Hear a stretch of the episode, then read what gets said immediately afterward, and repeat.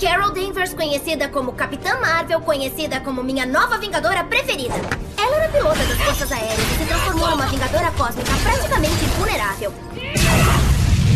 A Capitã Marvel não resolve só os problemas da Terra. Ela resolve os problemas de toda a galáxia. A Capitã Marvel é incrível porque ela é durona. Até mesmo quando ela está em menor número.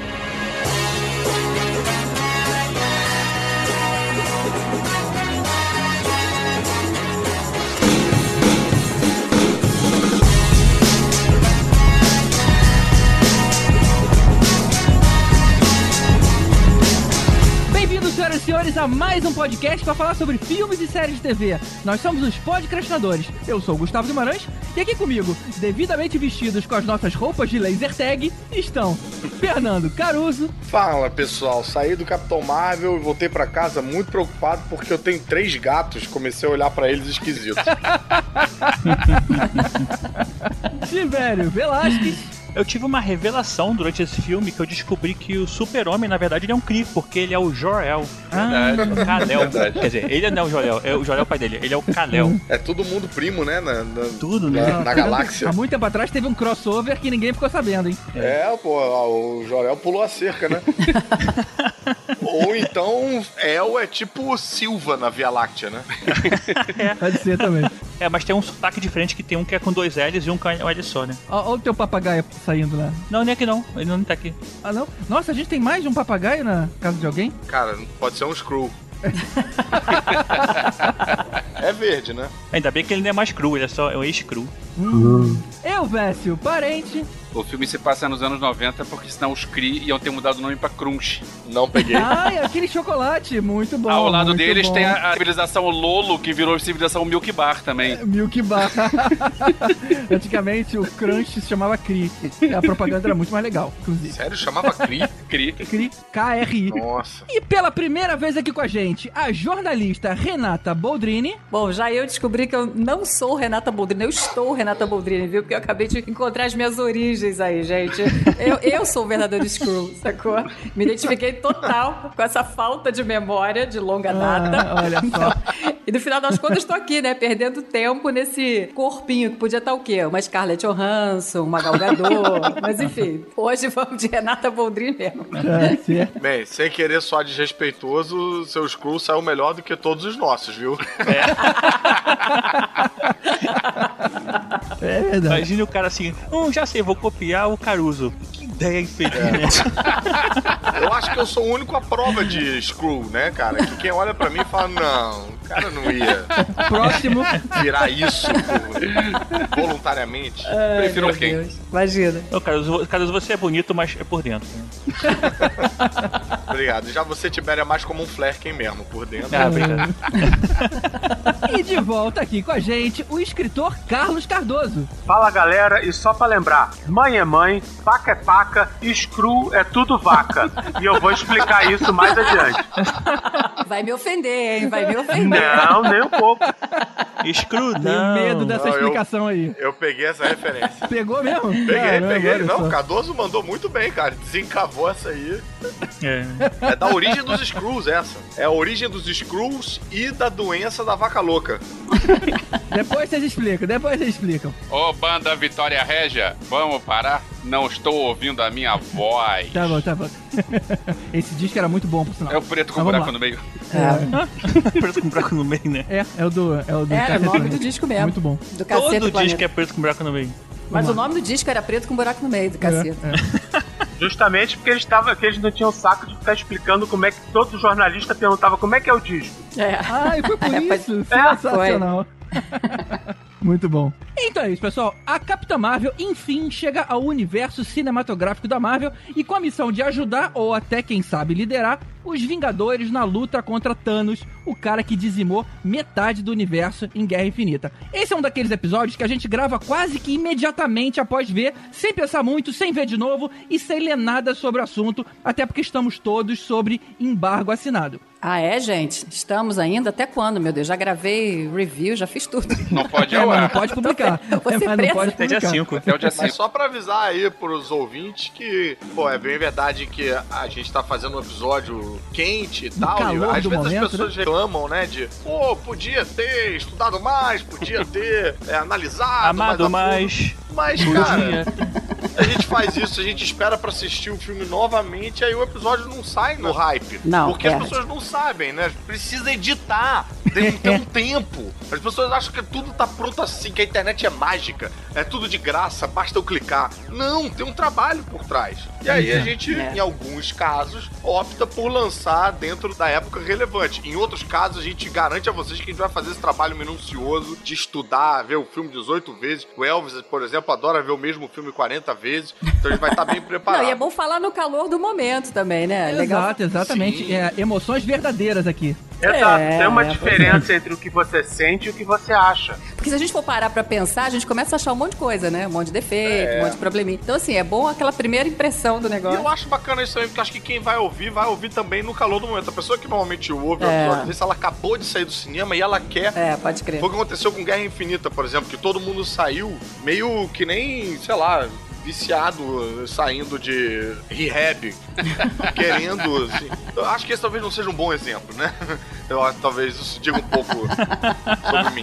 Mas a pessoa sai tipo, meio em abstinência, querendo conversar, querendo É. ouvir, querendo informação. E a gente, então a gente tá com você. A gente tá nesse ponto aí de engajamento. Então é isso, pessoal. A gente vai debater esse filme super aguardado nesse episódio que tá repleto de spoilers. Então já fica avisado. A gente volta depois dos avisos.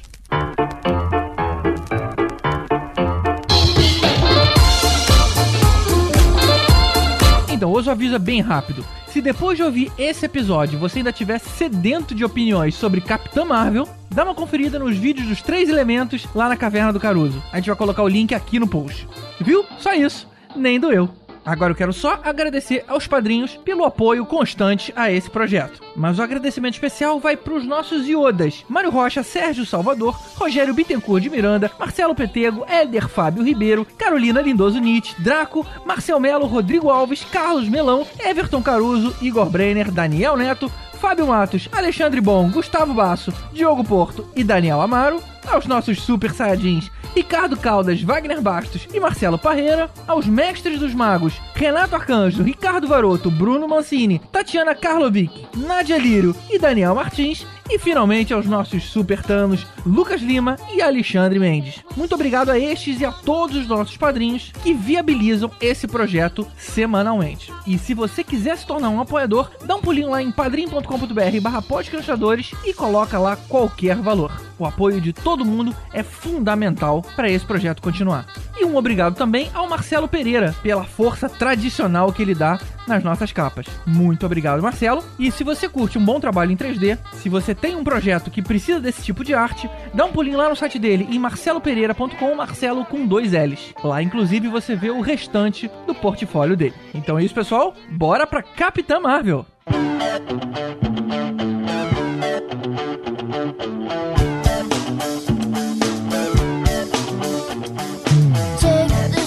ribbon off my eyes. I'm exposed, and it's no big.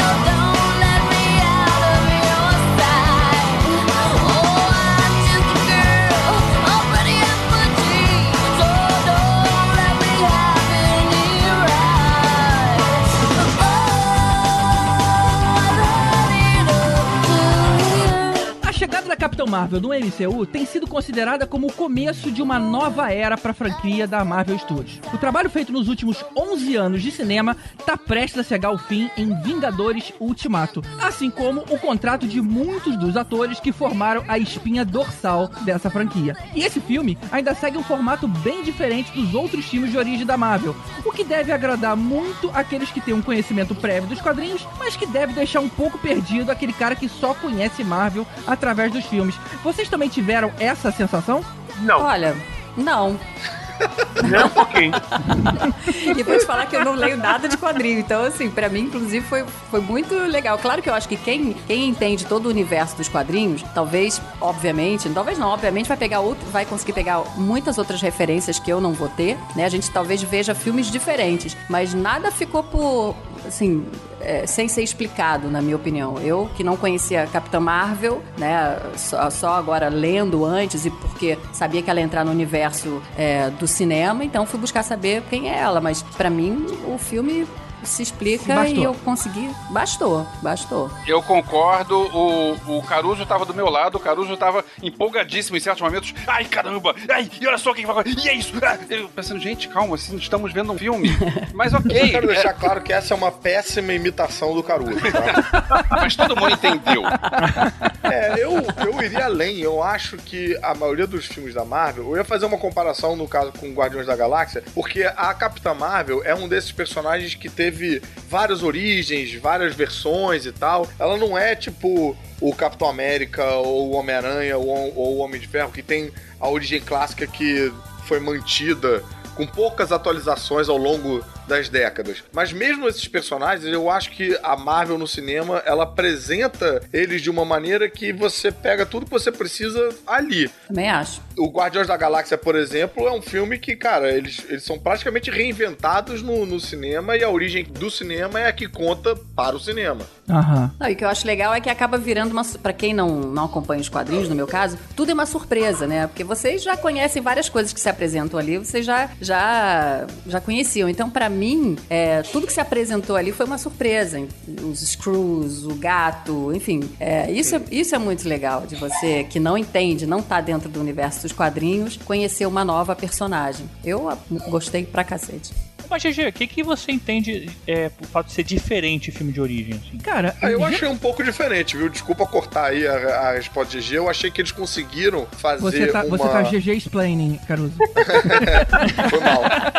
Mas é porque eu, eu fiquei pensando nisso durante o filme, cara. Eu, eu achei que, que a origem tá lá, mas ela é contada meio que durante o filme. Não tem aquele o clássico. dizer, É, revelou Exatamente. treinamento. Exatamente, é um filme de origem É. e você não fica sentado de saco cheio esperando Isso. o herói descobrir os seus poderes e, e- e É. ir pra luta. É um filme de origem, só que a origem dela é uma coisa muito pequena, porque É. durante todo o primeiro ato, ela faz parte de uma coisa muito maior, que ela é uma guerreira Kree Uhum. no meio de uma unidade de combate que faz parte do Império e que tem uma missão e aí quando e aí você a parte da origem é uma é muito pequena Eu É, concordo, não, e Caruso. interessante que assim, a origem, na verdade, ela não é simplesmente a origem, ela é um mistério que ela precisa descobrir. É. Então, ela perde um pouco aquele lugar de origem no sentido de, ah, tá, vamos lá, começa logo e fica num lugar de pistas, meio detetivescas, encontrando elementos. A gente quer saber também o que, que aconteceu, tanto quanto a personagem. Mas agora eu tô um pouco culpado, que eu cortei o GG totalmente e falei exatamente o que ele ia falar. É, não, exatamente. Pelo menos a gente, a gente tá na mesma linha. Eu também achei justamente esse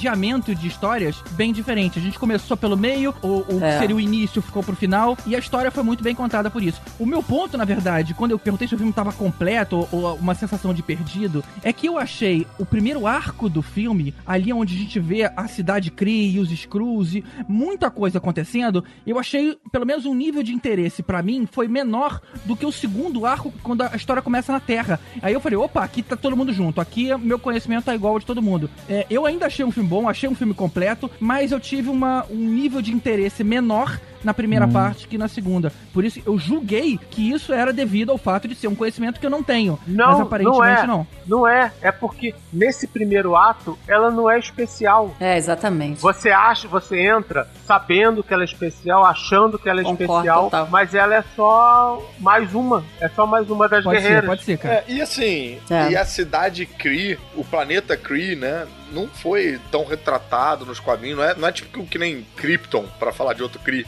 É, que todo mundo tem um imaginário, todo mundo já leu e tal. É meio tipo, cara, o que você É. apresentar aí, a gente compra. O que eu acho que aonde a pergunta talvez se aplique, que nenhum de nós aqui é representante desse público específico, é: e pra quem não viu nenhum dos filmes da Marvel, será que é um bom ponto de partida? É, será que as pessoas engajam com o Nick Fury sem ter visto o Nick Fury antes? Sei lá, não sei, né? Porque Ah, eu acho que não. Eu acho que sozinho não. É diferente de um Mulher Maravilha, por exemplo. Eu acho que esse é um filme que precisa. Você precisa ter um conhecimento prévio do universo do cinema, pelo menos. Porque tem muitas referências, né? E, e o tempo todo você, com- com- você vai se conectando com outras histórias do universo Marvel, especialmente o filme Nick Fury fica ali. É, também é uma apresentação dele, também é uma origem dele ali pra gente. Mas eu não sei. Eu assistiria por uma questão feminina, que é o que eu falo pras meninas, né, que me assistem e tal, que é um filme que traz um empoderamento incrível, então dá pra assistir pra você ver o, o nascimento de uma mulher forte, de uma heroína e tal. isso sustenta Mas eu acho só. que fica um pouco perdido. É, eu acho que isso sim, mas, mas não pra todos os públicos. É, pensando nisso que você falou, né? Por exemplo, a revelação do Phil Coulson, do, né, do agente Coulson, é um negócio que, cara, só pra quem viu os filmes, ou talvez pra quem acompanha a série Agents of Shield, é, tem todo um, um momento, né, que ele aparece, que é pra gente fazer tipo, Mas ainda assim ficou meio apagadinho, né? É, ele ficou totalmente muito. apagado. É, mas olha só, eu discordo porque eu acho que essas referências, tipo o olho do Nick Fury e tal, a gente vê essas coisas e a gente já sabe o que que é, mas eu acho que isso não é, não é o que segura a história. Eu acho que se você tira a cena pós-créditos, que é a cena que liga com o, o Guerra Infinita, é um filme que eu acho que se sustentaria sozinho. É, É. faz sentido também, Não né? sei, é difícil julgar isso porque a gente viu todos os outros 20 filmes, então É. é, é É. difícil dizer isso, mas eu acho que esse filme, se fosse só isso, já seria um bom filme, já se sustentaria sozinho. Mas talvez ele seria só menos interessante, pode ser. Porque essas coisas que estão lá, elas é, dão um molho a mais, mas não É são. detalhe, é É, tempero. é um tempero, é um negócio que não, não faz falta, não é um negócio que, que faz parte da trama. Não, a trama tá lá, tá, tá tudo lá. É, eu acho que fazendo essa comparação, é, eu acho que a gente sente mais quando a gente pega, por exemplo, o Homem-Aranha Homecoming, que você precisa ter visto o Capitão América Guerra Civil, sabe? É. É muito interligado. A presença do Homem de Ferro ali é muito grande. Aquilo dele tá no meio daquela briga, né? Que é, aparece no filme antes, naquelas ceninhas de celular e tal. Eu acho que o filme, sem ter visto, sem ter acompanhado o universo da Marvel, talvez fique um pouquinho mais, mais pendurado, no caso do Homem-Aranha, né? A Capitã Marvel, você parar pra pensar, não há referência a Tony Stark, a Hank Pym, a Capitão América, Exatamente. nada disso. Exatamente. É, não tem. É, na verdade, todo filme de origem fica um pouco independente, né? Porque você tá contando o começo da, da história de um herói. Então, é, realmente, posso mudar de opinião nesse caso. Mas tem que tirar a cena pós-créditos, tem que tirar. Eu acho que não tem muita. Não é exatamente um pecado mortal um filme precisar de referência, precisar dele estar atrelado a outro, porque a própria trilogia do Guerra nas Estrelas, o 2 e o 3 só funcionam realmente se você tiver visto o primeiro. É, mas é diferente um pouco, né, cara? Porque Capitã Marvel se vende como Capitã Marvel isolado, não se vende como Universo Marvel 8. Parte 2 e 3, né? Mas aí é que tá. Isoladamente, ela funciona. O problema é que, pra quem tem todo o background, ela funciona muito melhor. É, verdade. Sim. É igual Guardiões da Galáxia. Guardiões da Galáxia funciona isoladamente perfeito. Ele é o filme ideal que eu recomendo pra quem nunca viu nenhum filme da Marvel. Agora, se você já viu todos os filmes da Marvel, o Guardiões da Galáxia tem milhões de referências. É. Eu fiquei pensando se no futuro a gente vai ter assim aquela história. Tem que ver Capitão Marvel na ordem que ele foi lançado ou na ordem cronológica, né? Tipo Star Wars, né? Que a gente Ah, isso perguntam toda semana.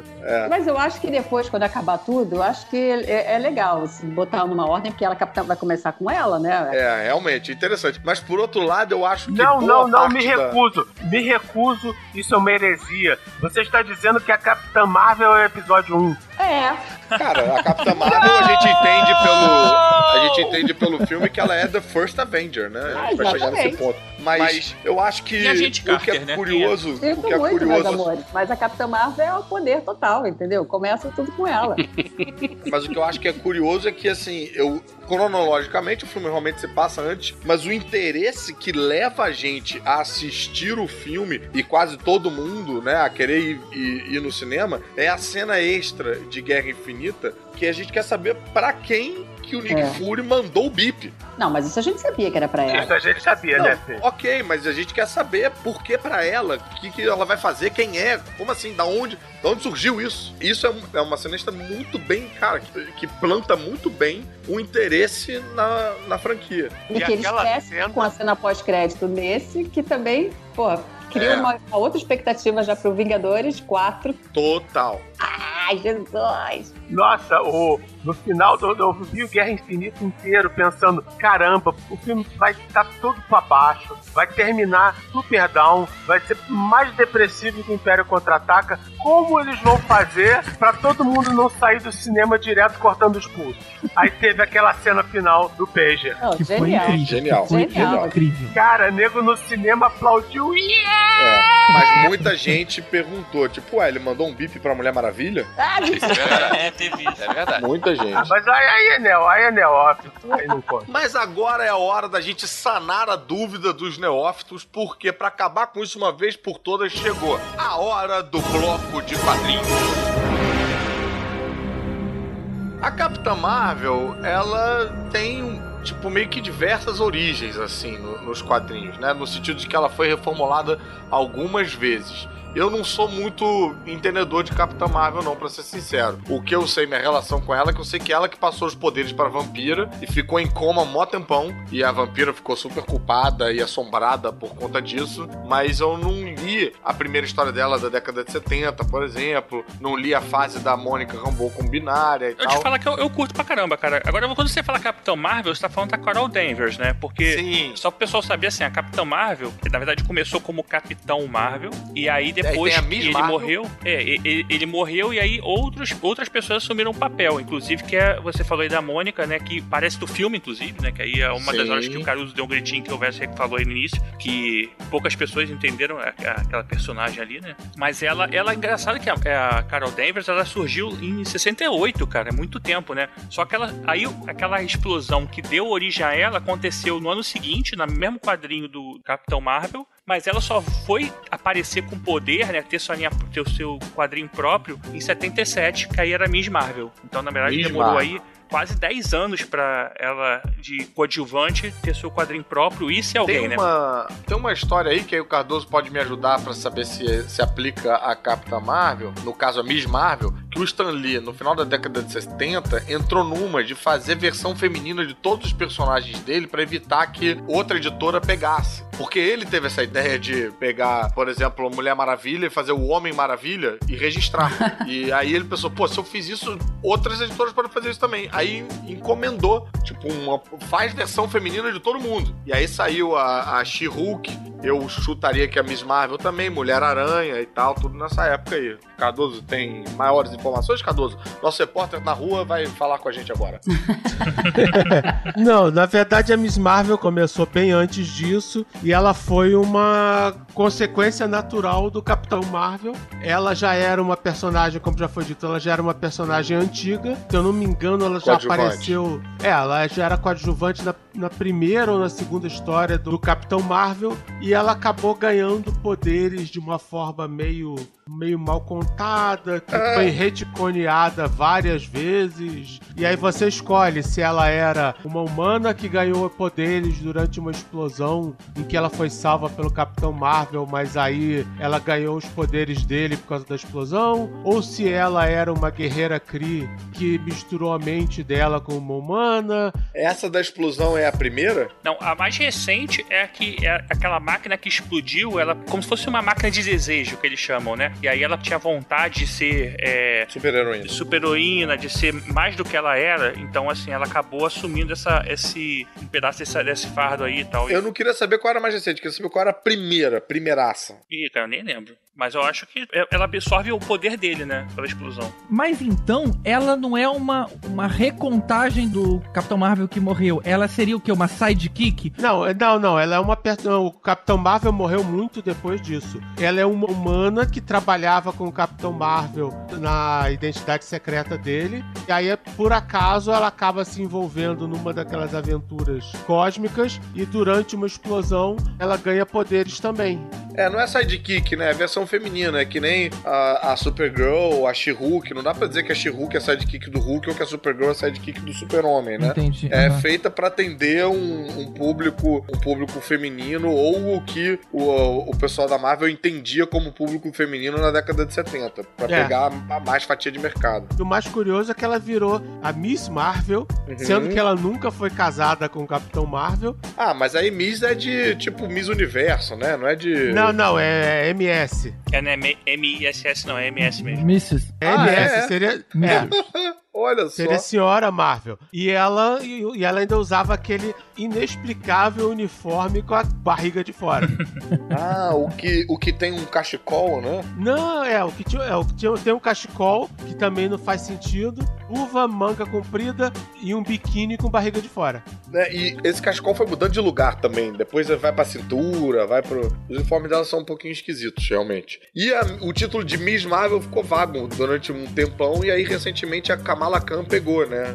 Virou a Miss Ah, Marvel sim, indiana. É, ficou bem legal, porque ela, na verdade, ela, é- ela é uma inumana, né? E ela acaba. é, ela é muito fã da Capitã Marvel e ela acaba usando esse nome. Ficou bem, isso é bem legal essa história. Ô, Tibério, você leu a- essa versão na Capitã Marvel da Sue Cornick, que parece um pouco mais alinhada visualmente com o do filme? Com o Moicano e tudo? Li, li, sim. Pô, cara, me amarro na Capitã Marvel, assim. A Panini é... vai relançar isso tudo aí por agora, né? Eu vi no, no Instagram deles. É, a Panini tá relançando a Capitã Marvel de 2014. Que é essa da Soul Conic, não é? Não, a Soconic foi de 2012. Ah, é, anterior. É, o que acontece? Ela nunca foi Capitã Marvel, ela sempre foi Miss Marvel. Por acaso, a Mônica Rambeau era, era Capitã Marvel, e aí ela deixou esse, esse nome vago aí quando ela virou a, a Pulsar, né? E aí, o que aconteceu? Numa história do Homem-Aranha, ela voltou a ser chamada de Capitã Marvel e ela resolveu assumir. Tanto que nessa fase de 2012, ela encontra com a Mônica Rambeau e ela fala assim, ué, que você tá usando meu nome agora? Ela, que teu nome? Tu já foi a Pulsar, já foi não sei o que, já foi não sei o que. E ela, e você, e você que já foi binário, já foi não sei o que. Elas ficam meio discutindo assim, até uma decidir, até deixar o nome pra Carol Danvers mesmo, assumir. Aí essa fase é bem legal, da, inclusive é uma- já começa como dica de leitura aí, pessoal que quiser ler. Essa Capitã Marvel de 2012 já é uma dica aí, porque ela conta a história dela meio como flashbacks, tipo no filme, né? Então você já você tem a história, só que ao mesmo tempo, se você lê antes do filme, ele pega um monte de surpresa, porque é, por exemplo, a primeira vez que fala o nome é Yon Hog, você sabe quem ele é, né? Que é o cara que, na verdade, é o Ah, eu é não sabia disso quando eu vi no filme. Eu, inclusive, vi o filme achando que ele ia ser o Capitão Marvel. É, eu, então, quando eu falo o nome dele a primeira vez, eu, ah, puta, cara, agora já sei. Mas, mas é legal, assim, porque eu já sabia que ele era o vilão. É, ia ser do mal quando fala a primeira vez o nome dele, entendeu? Eu, eu- eu também fui esperando ele ser o Capitão Marvel, Essa mas. fase aí, a pessoa tem a opção de comprar pela Panini ou pela Salvati, né? É, a Panini é muito antiga, cara. Acho que a galera não vai achar, não, essa primeira fase. Ah, Mercado Livre tá aí pra isso. É, mas a segunda fase é a Panini tá relançando agora, que é de 2014, mas aí já pega aquela, uma fase mais recente em que a Capitã Marvel ela é tipo uma representante dos Vingadores no espaço, que ela vai, se encontra com o Guardião das Galáxias. Nossa. Aí tem toda a história do, do Flerk, do, do, do gato lá, que Ah, fica aquela sim. discussão. É, eu li isso aí quando o Screw falou do Flerken. Eu falei, ih, caraca, será? Porque eu já tinha visto o gato fazer exatamente aquela porcaria toda. É, e que engraçado que quem faz isso com gato é o Rocket Raccoon. Aí ela fica, tá falando o quê? Tu é um guaxinim, sabe?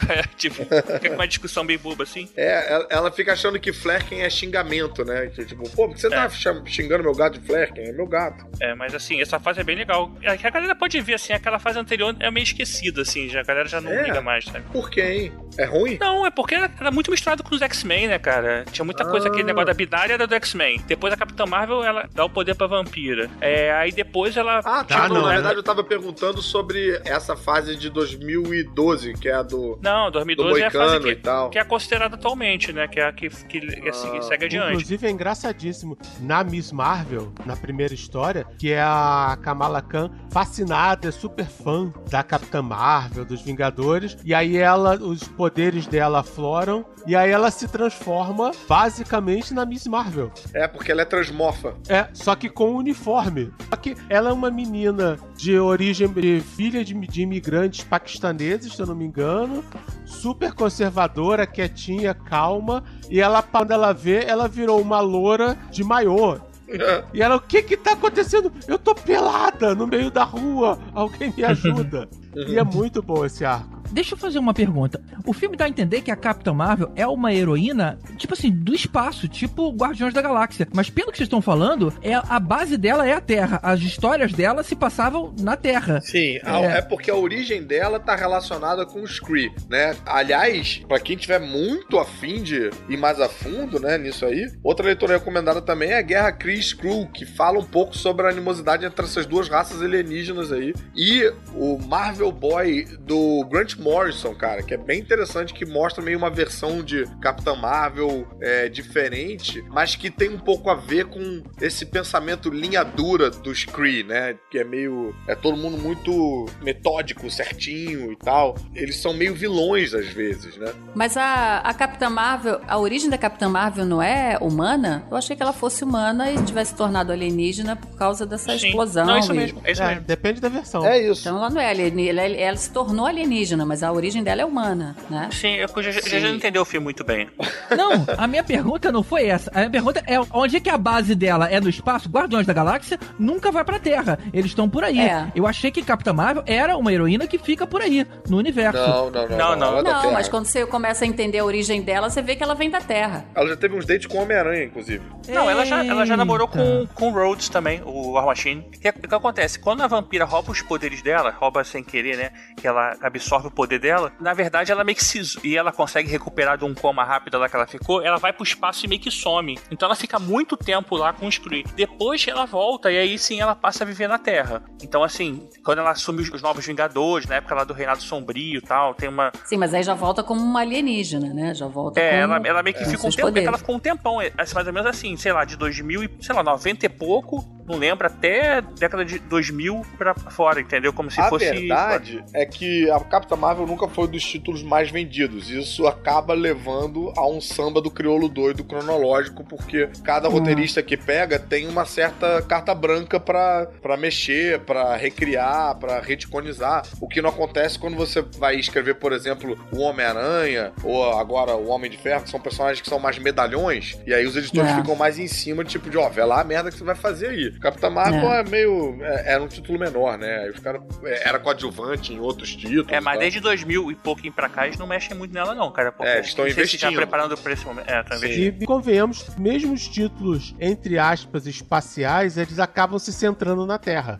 É, uma hora eles vêm, né? Até os próprios Guardiões, eles voltam e meio chegam. É. O Nova, Guardiões né, já cara? não chegou nesse o Nova ponto. não vai muito longe, não. Não, mas agora, por exemplo, é porque assim, a Marvel, por exemplo, a Capitã Marvel de 2012 pra cá, nos quadrinhos, por exemplo, ela, tá- ela passa. Quer dizer, minto, teve esse momento que ela vai se unir aos Guardiões, mas ela se passa muito na Terra. Inclusive, uma coisa interessante é porque ela é Capitã Marvel e Carol Danvers e não tem identidade secreta. Ela não é Carol Danvers quando se trans, é, sabe? Quando se não tá destransformada. Não, no filme, ela não é nem Capitã Marvel, né, cara? Porque É, não é- ela- ainda não é. ela- ninguém chama ela de Capitã Marvel É, em isso que, momento nenhum. isso que ia falar, isso que eu ia falar, que eu achei muito curioso isso, porque só no final que o Fury fala, faz a brincadeira de Marvel, chama ela de Marvel, ela, não, são dois nomes, Marvel, e, é- e- e fica por isso mesmo, fica Não, Marvel, na verdade é falando em referência à. Doutora Lawson, não é Exatamente. nem referência a ela. A ela, Então Capitã mas assim- Marvel é a Doutora Lawson, não é a Brie Larson. é, mas entende-se que ele, ele vai intitular, pelo menos eu tive a impressão de que ele vai dar esse título pra ela, porque É. quando ele vê ali na, no avião depois, escrito Avengers, não sei o que, Capitã, Avengers, alguma coisa assim, eu falei, putz, em nenhum momento chamaram ela de Capitã Marvel, então acho que, sei lá, no, no próximo filme, ou o Fury vai dar esse título pra ela. Eu senti sei. falta de fazerem isso nesse filme mesmo. Eu senti falta de não chamarem ela de Capitã Marvel, de dar o título pra ela no filme, no filme E uma dela. curiosidade, por que chamar de Marvel, né? Que, é, parece que, sei lá, é como se alguém fosse fazer um tenente DC em, em algum outro lugar. Eu pensei É, nisso. parece até que é a chefe dos outros. Capitão DC. Mas tem um Screw chamado DC. Ai, sério? Não, mas, ô, GG, DC de Marvel. de pra Marvel. gente, é a palavra que define a editora, é o nome da editora. Mas pros Aham. americanos, É. Marvel é tipo incrível, maravilha. é Ah, tipo é é Capitão É verdade. É. Marvelous. É, tá, tem razão, tem razão. Só encerrando aí o quadrinho, além dessa revista Capitã Marvel que tá saindo agora, tá saindo uma série também da Panini que é A Vida da Capitã Marvel também, que é uma minissérie rapidinho, é só um encadernado saiu também que vale a pena o pessoal dar uma lida, que já é bem mais recente. Aí tem uma. é, Ah. Muito lado humano da Carol Danvers, né? Porque ela tem uma amiga, né? Que é o tipo, ela usa como mentora, né? Que, é, que tá doente, né? Ela passa por uns problemas assim. Ela tem a, a garotinha que tá no filme, que ela chama de comandante. Como é que ela tem uma. É, que ela Tenente né? Encrenca. Tenente encrenca. É. Ela tá, no quadrinho, ela é uma garotinha loura que também mora no prédio dela e, na verdade, é super amiga dela, assim. Depois, quando ela vai morar na cabeça da Estátua da Liberdade, a garotinha vive na casa dela também. Então, assim, tem várias referências. E acho que tá na hora do, pra gente encerrar o bloco dos quadrinhos, o, o Cardoso explicar aí a abertura dele em relação por que que Screw é tudo vaca. Ah, vaca! Mas que que foi isso, gente? O nego já mugiu aqui. É um screw, pô. É o que eu falo. É complicado você passar um arco de quadrinhos, uma mitologia que tem mais de 50 anos, em uma história só, em um filme de duas horas. Eu fiz uma pesquisa rápida aqui. Guerra Civil, que virou um excelente filme, são 107 histórias em gibis diferentes. É. É impossível você centralizar isso. E a própria a história dos Skrulls e da- dos vários Capitães Marvel, é impossível você concentrar. E aí fica muita coisa de fora. Inclusive as vacas Skrull. Porque durante uma das várias invasões, A os. Skrulls... Vi...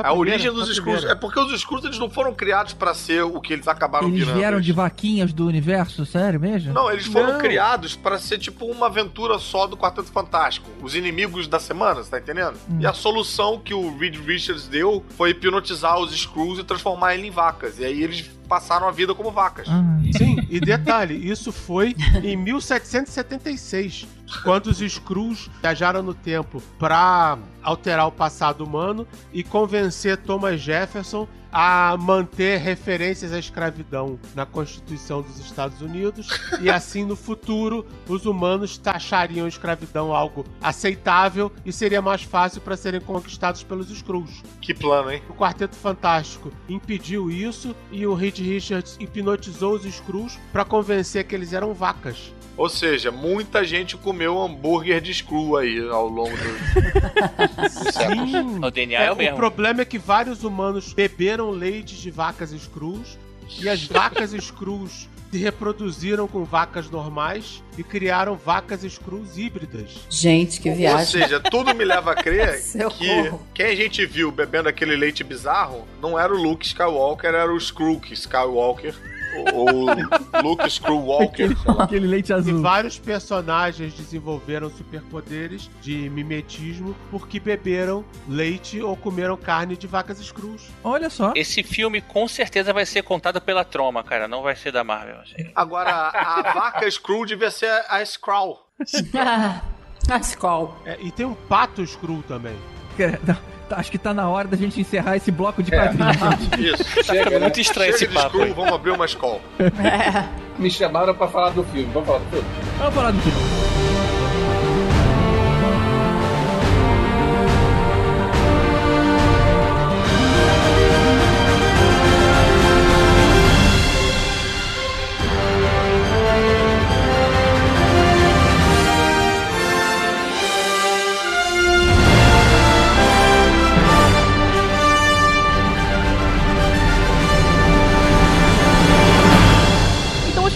Filme, vamos só falar da performance dos atores. Deixa eu entender o que, que vocês acharam, por exemplo, da Brie Larson, a protagonista que fez a Carol Danvers. O que vocês acharam dela? Eu achei sensacional, cara. Eu fiquei pensando muito nisso depois. Ela fez um troço que eu achei muito interessante, que ela não, ela não caiu no clichê é, da super-heroína engraçadinha que faz a piadinha, apesar de ter piada no texto dela. Ela tem uma interpretação meio alienígena. Tipo, ela, ela é um pouco destacada da humanidade dela. Ela observa tudo meio de um jeito meio analítico, meio de longe, meio tipo, isso tá acontecendo mesmo e tal. Então eu achei ela mais com uma interpretação meio, meio seca, sabe? Meio é, É. inumana.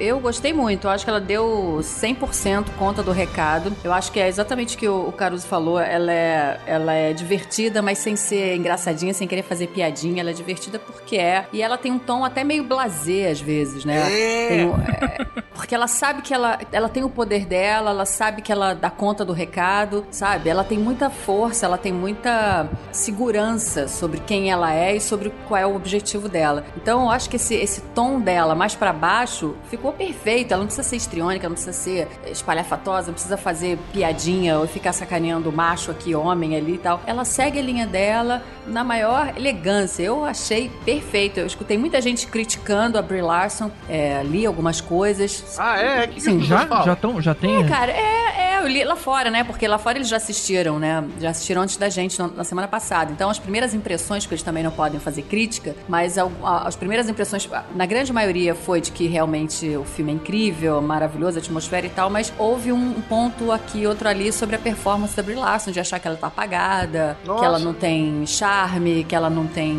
é, é, luz. Eu achei ela bem apática, na verdade. Pô, como é que diz que ela não tem luz? A mulher acende, gente. O que, que uma pessoa precisa fazer? Olha, eu tive a mesma interpretação de vocês. A única coisa é que eu acho.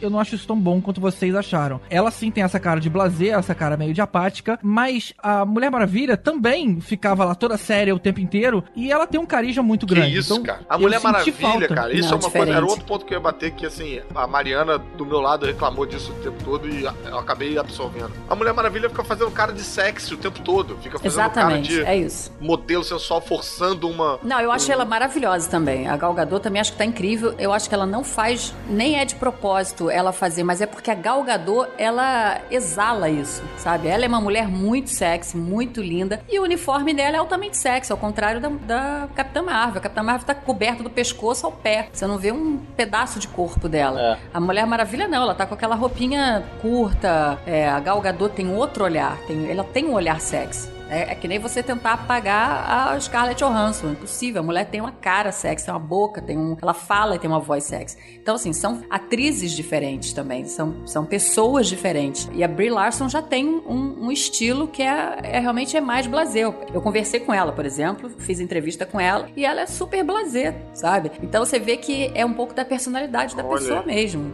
Tem cara que boceja no meio da entrevista. né? Não, até que ela foi bem simpática. Mas você vê que é aquele estilo, né? Caraca, você entrevistou ela, que maneiro, cara. Entrevistei, foi, foi barato a entrevista com ela. Foi aqui no Brasil ou foi lá em Los Angeles? Foi, foi, ele foi. né? Não, essa por acaso foi aqui na CCXP, ano passado, no final do ano passado, lá em São Paulo. E ela falou de tudo isso, falou sobre usar uniforme, sobre a responsabilidade de representar a primeira personagem feminina, né, de heroína do universo Marvel, de chegar com essa responsabilidade e tal. E ela é muito blazer, tipo, de eu perguntar pra ela sobre qual foi a primeira reação dela, de quando ela colocou aquele uniforme, né? Porra, todo mundo assim, caraca, imagina, você ser a Capitã Marvel, né? Ela, ah, é legal, primeiro momento eu pensei, pô, legal, posso fazer uma personagem da Disney. E depois eu fiquei só pensando, pô, como é que eu vou fazer xixi? Ah, Que legal, cara. Onde é que a gente acha essa sua entrevista, Boldrini? Bom, tá no Telecine, tá na, tá na, na ingresso.com. Hoje, inclusive, nos meus stories, eu coloquei essa, é, o link pra essa entrevista. Vocês podem, vocês podem Ah, sim. ver. Vamos, vamos colocar o link aqui no post pra ficar mais fácil. Legal, bacana. Legal, legal, bota no post. Eu achei engraçado que eu vi umas, umas críticas dessa aí falando realmente isso, que ela não tinha carisma. Falei, o que que eu espero assim, que ela fique rindo, dois sorrisinhos e façam piada o tempo todo, cara? Porque. Pois é. Por que, que não tem, que que não ter carisma, sabe? Assim, eu achei, pô, ela super carismática também, cara. Carisma é, sei lá, acho que nasce com a pessoa, não sei. Não sei explicar. Mas você não precisa estar de sorrisinhos. É, mas é curioso, né, cara? Porque você não espera a simpatia do Conan, você não espera a simpatia do. É. É, não, entendi. É cara, uma nesse versão caso de. eu Ah, você deveria sorrir mais. De Hollywood. Gente, mas isso não é um perfil da Carol Danvers. Ela não é uma mulher simpática. Ela não É, é exatamente. aquela... Ela é do exército, né? Piloto. Exatamente, exatamente. Você não pode esperar a simpatia dela. Só pra deixar claro que simpatia não é sorriso, o Doutor Estranho é um personagem carismático, cara. E ele não fica de sorriso, embora ele tenha forçado aí umas piadinhas. Mas ele não fica de sorriso em nenhum momento. E ele é carismático. É, não, carisma é diferente de simpatia. É, não, eu não disse que simpatia é sorriso, eu disse que essa é a versão de você deveria sorrir mais de Hollywood. Dizer que ela precisava ser mais simpática. Ah, é, não, não podia. Olha, eu ouvi um monte de gente reclamando também da Brie Larson e ela é basicamente uma patricinha de Hollywood. Ela tava ótima no, no Scott Pilgrim Nossa, aí, em Scott ela Pilgrim fez ela Scott tá muito Pilgrim? diferente, ela cara. fez Sc- Scott Pilgrim. Olha. Ela é aquela ex-namorada que virou é, cantora, é Envy, É. alguma coisa. Ela tá outra pessoa, Caramba, cara. vou Ela manda muito bem, cara. E aí, quando eu vi, quando começou o filme, e aí teve aquela cena do treinamento de luta, eu falei: caramba, eles conseguiram pegar uma das maiores patricinhas de Hollywood e botar chutando bundas. Nesse É. momento, eu primeiro eu fiquei puto com, com o punho de ferro, que a porcaria da Marvel Flix não consegue fazer uma cena de luta decente. e aí depois eu vi que eles conseguiram pegar exatamente o espírito da personagem, que ela é marrenta pra caramba, porque ela é uma guerreira Kree top e ela sabe que ela pode dar porrada em todo mundo que ela, em todo mundo que ela encontrar. E eu, então, mesmo com toda aquela crise existencial dela não conhecer o passado, ela ainda tem esse lado de autoafirmação que ela sabe que ela é boa pra caramba no que ela faz. Então ela ficou uma personagem marrenta, quase arrogante, que faz piadinhas desnecessárias porque ela pode fazer as, pi- as piadinhas. Mas por que desnecessárias? Que piadinha que você achou que ela fez? Ah, porque numa situação que ela tá num planeta alienígena enfrentando um grupo de elite atrás dela, ela não deveria fazer piada. Só que ela pode. Ah, É sim. tipo o Homem-Aranha. Não, o Homem-Aranha ele faz porque ele não sabe que ele não pode. Que ele é sem noção. É. Ele é, sem, ele é noção. sem noção. ela sabe que ela sabe É, que ela exatamente. É que ele tá nervoso, aí faz piada pra, É. pra esconder o nervosismo, é isso. Exatamente. Ela sabe o poder que tem mesmo. Exato. E isso funcionou muito bem. Eu vi, eu vi Também gente acho. reclamando, dizendo, ah, ela não se leva a sério. Eu falei, gente, mas no quadrinho é a mesma coisa. No quadrinho ela vai, ela, de vez em quando ela solta uma piada, ela faz uma gracinha, porque ela sabe que ela tem controle absoluto da situação. Total. Isso foi uma parte muito corajosa da Marvel de tratar a personagem assim. Porque se você vacila um pouquinho, vira o Deadpool. E o único personagem que pode ser o Deadpool em filme da Marvel é o Deadpool. É, mas ela não chega tanto, não. Ela, não, ela nunca chegaria a, a ser essa piadinha que é o Deadpool, ou que é o, o- Até mesmo o Thor, que se tornou ali, que todo mundo faz uma piadinha agora nos, nos filmes. Eu acho que a dela é sempre muito sarcástico, sabe? Né? É aquela piadinha seca, É, assim. right, quase né? entendedores entenderão, entendeu? Ela, ela não faz piadinha à toa. Ela se defende, ela se empodera jogando uma gracinha sem querer, pra não mostrar nenhum tipo de arrogância. Ela joga uma, uma piadinha, ela joga uma graça, sabe? Quando ela fala, é, ah, não preciso da sua opinião, É. alguma coisa assim, né? Não preciso me da provar sua, pra você. da sua aprovação. É, não preciso da sua aprovação, não preciso provar nada pra você, alguma coisa assim. Então, assim, ela tem um tom muito debochado que eu acho maravilhoso, porque é, é numa linha, assim, elegante. E é muito difícil de fazer, de chegar nesse tom e acertar. Também acho. Então, eu como comediante, eu, eu confesso que eu fiquei assim, eu via o texto, consegui imaginar o texto escrito ali no roteiro e via na interpretação dela um jeito diferente de fazer. Eu, pensei, eu ficava É. o tempo todo pensando, caraca, cara, não, eu não faria essa piada desse jeito, não entregaria desse jeito. E eu, eu acho muito surpreendente quando eu vejo um ator ou uma atriz que é, inventa um jeito diferente, de fora do óbvio, de você fazer uma piada, sabe? A Lisa Kudrow faz muito isso em Friends. Ela tem um jeito de entregar a fala que ninguém jamais imaginaria, né? A Phoebe, né? É, Esse jeito de Aham. falar. E eu Uhum. acho que a, a Brie Larson fez isso muito bem. Também acho.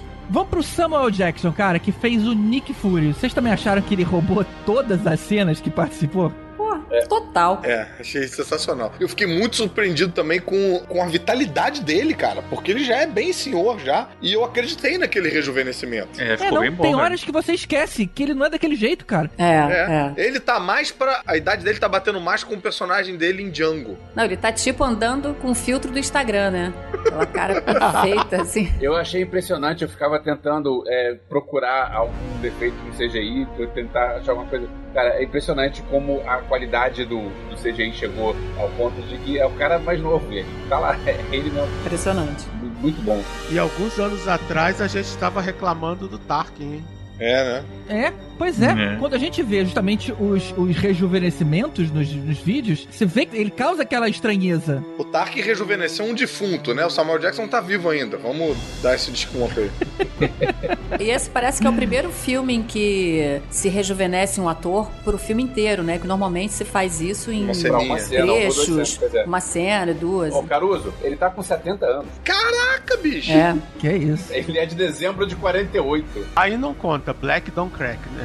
É mesmo, Don't Crack mesmo, cara. São impressionantes. Rejuvenesceram, inclusive, o olho dele, que tava bonzão também. Pois é, não precisa usar essa tapa-olho até o fim do filme, né? Caramba. Tá vendo, né? Vamos chegar, vamos chegar nessa parte. E a química dele com a Brie Larson é espetacular. É, cara. É, é impressionante. Espetacular os dois juntos. E alguém reclamou na internet porque tava chipando os dois. Ah, Ah, gente, fala E sério. aí já bateram de volta. E, poxa, é é super legal você conseguir ver Hollywood botar dois personagens juntos, homem e mulher, e não, eles não se pegarem de vez em quando. É, Não, e você contar uma história de protagonista feminina sem um interesse amoroso ou sem ser um interesse amoroso de alguém. pô, se tivesse eu ia ficar muito puta, sinceramente.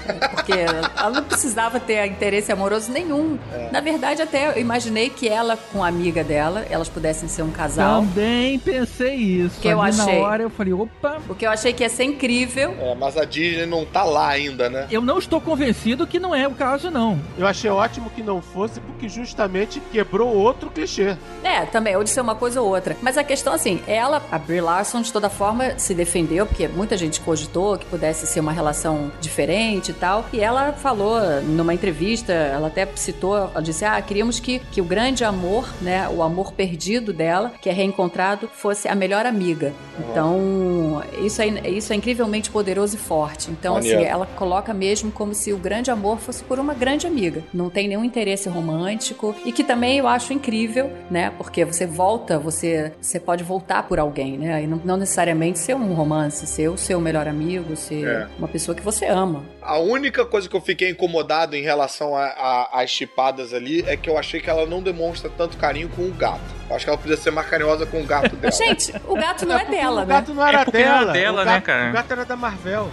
ah, é? Eu achei que era dela, cara. Não, Não, não, não. Inclusive, é uma das perguntas que eu ia fazer era de onde veio esse gato. Pois é. Se o gato fosse dela, tinha o nome original que era Chewie. Não, mas acho que eles mudaram o nome de Chewie pra Goose por causa dos, dos- de produtos licenciados e coisa e tal, porque o Chewie é por causa do Chewbacca de Star Wars. Então teve uma questão aí de licenciamento, por isso que eles trocaram o nome de Chewie. Ah, Vocês não acharam estranho o Samuel Jackson todo carinhoso com o gato daquele jeito? Eu achei, achei que ficou um pouco demais. eu acho que faz sentido o Samuel Jackson ser carinhoso demais com aquele gato, perder o olho e nunca mais ser carinhoso com bicho nenhum. É, talvez, É, acho que ele deve Essa começar ali, né? histórica, a Não faz dele. sentido É. porque o gato ficou morando com ele. É, tá na casa dele, no final a gente vê. É. E aliás, não é um gato, é uma gata. Não, nem gato nem gata, é um flerken. E aliás, não é um É, gato, é um é É alien. um. um Flerken. Porra. Não, é um Flerken, mas a Capitã Marvel originalmente pegou o gato como fêmea. E de qualquer jeito é um Flerken que bota ovo, então é fêmea. Pô, mas ele apareceu meio do nada demais, né? Eu acho que a explicação dele ali, eu, eu pelo menos não sei se eu boiei, eu não sei o que aconteceu, mas. Não, é, eu entendi que eu entendi que era da Marvel e aí ela, ela acaba sumindo depois quando ela volta, não é isso? Eu Sim. entendi Ah, isso, isso no filme. É, faz muito sentido ser da Marvel, né? Porque como é que a Capitã. Como é que a Carol Danvers ia ter um Flerken? Tem que ser da alienígena. A Marvel era alienígena da parada. Sim, sim. é. Exatamente. Engraçado que outro personagem que apareceu no filme aí, que é o Jude Law, que eu tinha certeza também que era- ia ser o Marvel, que eu vi assim, ah, ele vai estar no filme. Eu, ah, não, nem queria saber isso, que eu não achei que ele ia estar tal. E acabei sendo surpreendido ele sendo o vilão, né, o Yon Hog lá, e Yon acabou Hog. que assim, cara, eu achei, achei legal a forma que apresentaram ele, assim, porque realmente você fica um tempo sem saber o que acontece, quem é ele. É, cara, E- eu, eu também, eu não sabia, né? Eu não tive isso que você teve. E ele tem a cara de Capitão Marvel pra mim. Então, cara, me surpreendeu não ser ele durante o filme. Não, é exatamente, eu achei que ia ser. Não, eu até, até falar a primeira vez o nome dele no filme, eu achei que ele era o Marvel. Em algum momento até falar. Que até, inclusive, foi uma reviravolta do caramba não ser um Capitão Marvel, ser uma- já ser uma Capitã Marvel É, antigamente. e quando falaram que era a. Doutora Lawson, achei maneiríssimo. Aliás, a, a- a atriz também manda bem, né? É. Annette Annette Bening. Bening. Exatamente. Muito bem. Bom, mas cara, se tivesse um Capitão Marvel no filme da Capitã Marvel, ia ser bem caído isso, né? Não, eu também acho. Eu também acho. Cara. É. O filme é feminista. É que as origens, as origens É. originais, origens originais eram assim.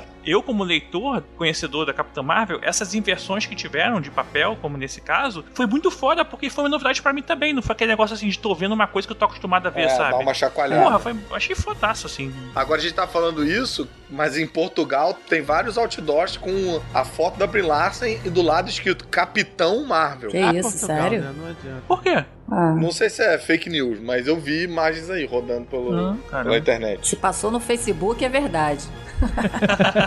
É, isso e mamadeira de piroca. Foram as duas coisas que Essa passagem de tocha do, do personagem, isso daí, isso daí é uma questão de dramaturgia meio complicada, porque se você coloca um Capitão Marvel que a única coisa que ele tem que fazer é morrer e passar o título para Brie Larson, isso daí vai, isso diminui a importância dela. É, sem dúvida. Ao mesmo tempo, quando você chegar na fase 4 do MCU, a Shuri pegar, herdar a armadura do Tony Stark e se tornar a Homem de Ferro, isso vai ficar super legal. Porque o espectador tem um investimento emocional no personagem, coisa que não tem no caso do Capitão Marvel.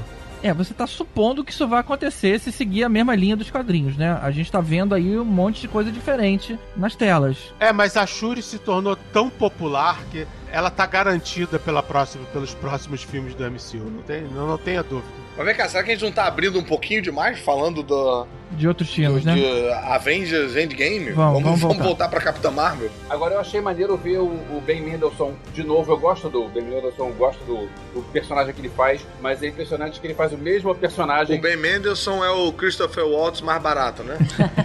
É, ele faz o mesmo personagem sempre. O Krennic do Rogue One é igual ao Rei George do, do filme lá do, do Churchill, que é igual ao Sorrento. Nossa, ele tá do, muito Rogue One. do jogador número 1, um, que é igual ao, ao xerife de Nottingham de Robin Hood, e que agora é igual mesmo com máscara lá de, de, de Skrull, ele continua a mesma cara. É, alguma hora a gente vai ter que encarar o fato de que esse cara tem língua presa mesmo, ele não tá interpretando. Eu acho, eu gosto dele, eu acho, eu gosto do, do personagem que ele faz, mas eu, eu queria ver ele fazendo alguma coisa diferente. É, não vai ser nessa encarnação. Caralho, maldosa.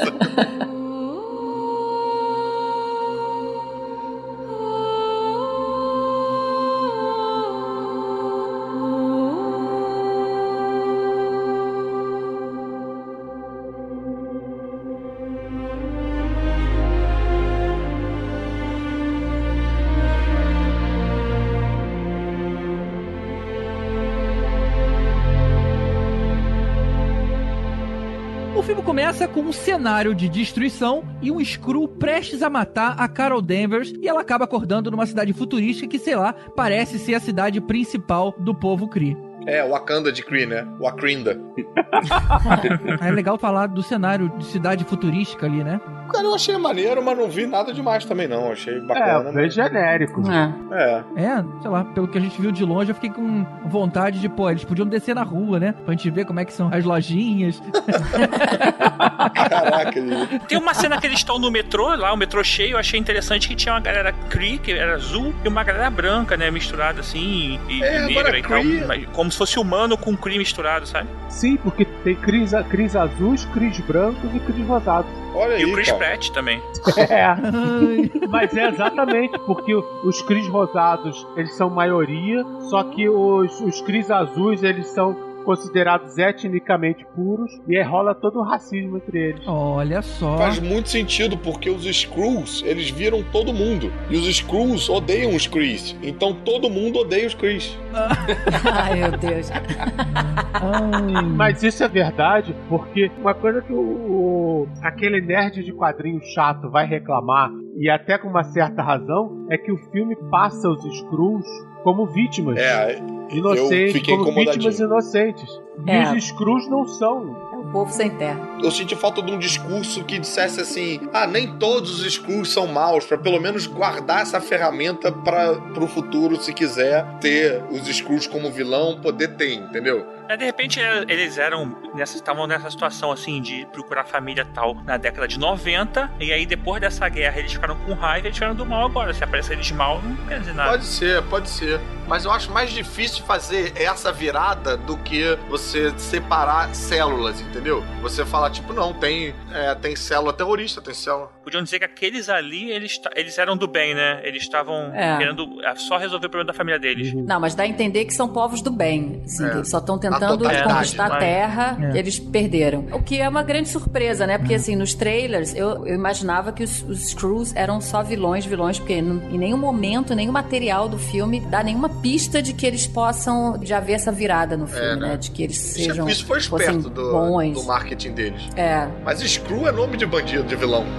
Mas isso nos quadrinhos eles não são? Não, nos quadrinhos eles são só vilões. Nunca, eles nunca tiveram Eu esse momento aliados da Carol Danvers, da Hum. Capitã Marvel? Não, já teve Screw, que, um Screw específico que já se aliou É. aos Vingadores e tal, porque ele assumiu os poderes. Mas aí é um Screw desertor, não pode voltar mais. né? É. Sempre uma crise. Ah, A raça mesmo, a raça era uma raça que, que queria dominar e tal, que nem dá a entender mesmo. Que coisa. Tipo os Mas, Klingons. o- mas é que tá. É. Os Skrulls viraram filhos da puta porque originalmente, quando eles encontraram os Kree e os Kree eram muito menos avançados, eles chegaram super pacíficos, super. Olha, nós somos legais, nós queremos avançar vocês, queremos trazer vocês para nossa Federação Galáctica. Só que os Kree acabaram se mostrando bem filhas da puta, acabaram matando a delegação dos Skrulls, roubando a nave deles e começaram a desenvolver tecnologia baseada no que tinham aprendido com os Skrulls. E os Skrulls aos poucos se tornaram uma raça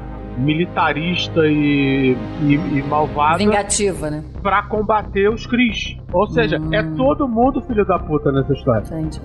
Bom, vamos seguir a história aqui. Ela acorda, vai lá no quarto lá do Jude Law, aí a gente entende que ele é um mentor dela e o cara fala da inteligência suprema. Uma pergunta pra vocês: o que, que vocês entenderam que é essa inteligência suprema? Ah, bem, eu entendi pela referência dos quadrinhos. Eu não entendi porque eu já sei o que, que é. A É, inteligência suprema é tipo um mainframe enorme lá dos, dos Krees que, que controla toda a sociedade e tal. Tipo, você conecta ali e conversa com tipo um deus deles, mas é um programa de computador. É, uma- um chefão. Eu É. achava que era tipo uma pessoa, um chefe, uma chefão. Ah, mas, mas a minha pergunta é isso mesmo. Eu acho que vocês chegaram no ponto que eu queria colocar. Então, é uma máquina, não é uma entidade viva ali dentro. É uma máquina Não, viva. Ah, eu achei que era alguém é vivo. uma máquina viva. É, não pode usar o mesmo conceito de carbono que a gente tem, né? É diferente. É um ser, mas é um ser que é, é tipo. É, mas ela foi construída ou ela nasceu? Essa talvez seja a pergunta. Ela foi construída, ela é uma IA. Entendi. Mas ela tem vida própria, assim, ela, ela é independente. Não, não pode ser desligada, sabe? É, pra mim era algo, era algo vivo. É, eu, eu realmente não entendi. Eu só achei esse nome bem infantil. Inteligência Suprema. Parece que É. são duas crianças. Eu escolhi o nome primeiro, não, sabe? É porque,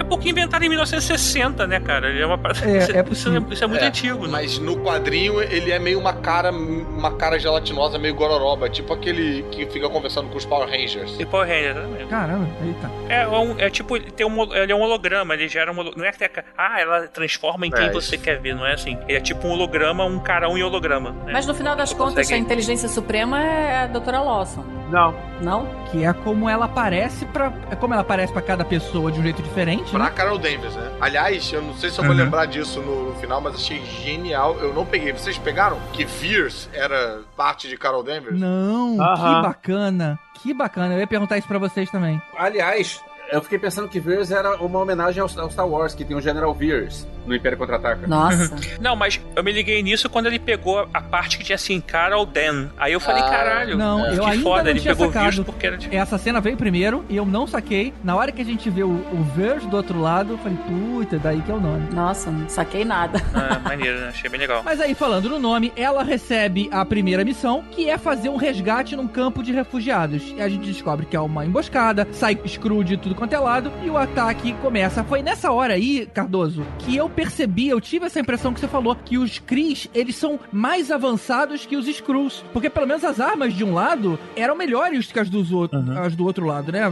Pa- Parecia super armas de um lado e, e uma coisa meio quase que medieval do outro lado. Não, a arma do Kree era bem, era bem avançada, cara. Não, gente, que isso? O- em- Os poucos soldados conseguiam pegar um monte de screw ao mesmo tempo, tinha campo de Ah, mas força. pera aí, então você tá falando o contrário, então. É porque você falou que você tava com a impressão de que os Skrulls eram mais avançados. O que você tá querendo dizer é que os Kree são mais avançados. Ah, eu falei isso? Então desculpa. Ele falou certo. É que o, Cardoso falou o contrário, você que falou... Vamos combinar que os Krees e os Skrulls são palavras bem parecidas, né? Isso vai atrapalhar a gente bastante. É, é, É é. melhor os verdes e os azuis. originalmente os Skrulls eram mais avançados. Mas depois isso mudou, quando eles roubaram a tecnologia e Eles sei lá, né? roubaram a tecnologia e como os Krees eles eram muito azuis. muito mais eficientes em termos de, de militarismo e combate, eles acabaram quase exterminando os Skrulls. Os Skrulls, Os verdes. os Skrulls verdes passaram a ser uma espécie ameaçada. Eles viviam Eita. refugiados, escondidos em vários, vários planetas, e eles levaram um bom, bom tempo para se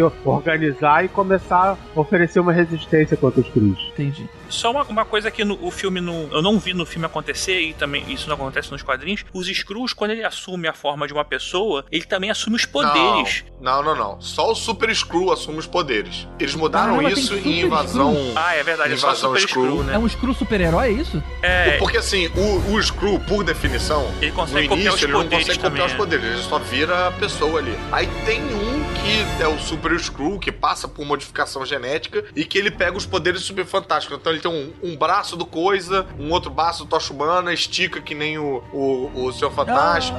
É, em Invasão Skrull, eles mudaram isso pra fazer uma cópia assim, perfeita, genética até. o- Eles não eram tão indetectáveis assim antes de Invasão Skrull. Mas originalmente eles não pegam o poder, não. Não, tá certo, tá certo. É porque eu fiquei imaginando por que, que eles não pegaram o poder dela, assim, quando copiou ela, sabe? Eu fiquei meio. Pois é. Mas aí tá certo. Porque se eles mudam até o nível de DNA, né? É, mas é porque o verdade. poder dela não é DNA, né? O poder dela é acidente. É, ela não nasceu com aquilo, né? Então, mas modificou o DNA dela, né? Não, não sabia. Whatever, né? tanto É. faz, É. vamos lá.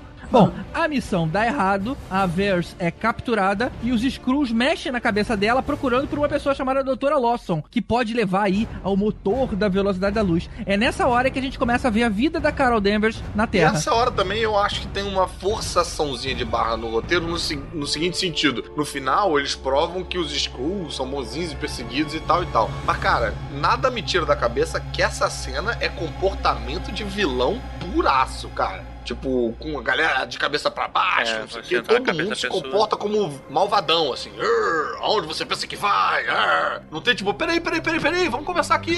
Não, a gente só tá querendo se salvar e tal. Não são cientistas, né? E essa história de motor da velocidade da luz ficou muito estranha também, porque o planeta natal dos Kree Dos azuis. fica em outra galáxia. Eles viajam pra Terra em minutos. Então eles estão indo muito além da velocidade da luz. O tal motor devia ter outro nome. É, não, eles viajam pra Terra em 22 horas, né? Mas ainda assim é bem rápido. Não, não, 22 horas pra chegar num ponto de, de salto. Lembra Ah, que é o- verdade. Pra chegar na rodoviária do espaço. É. É, Isso.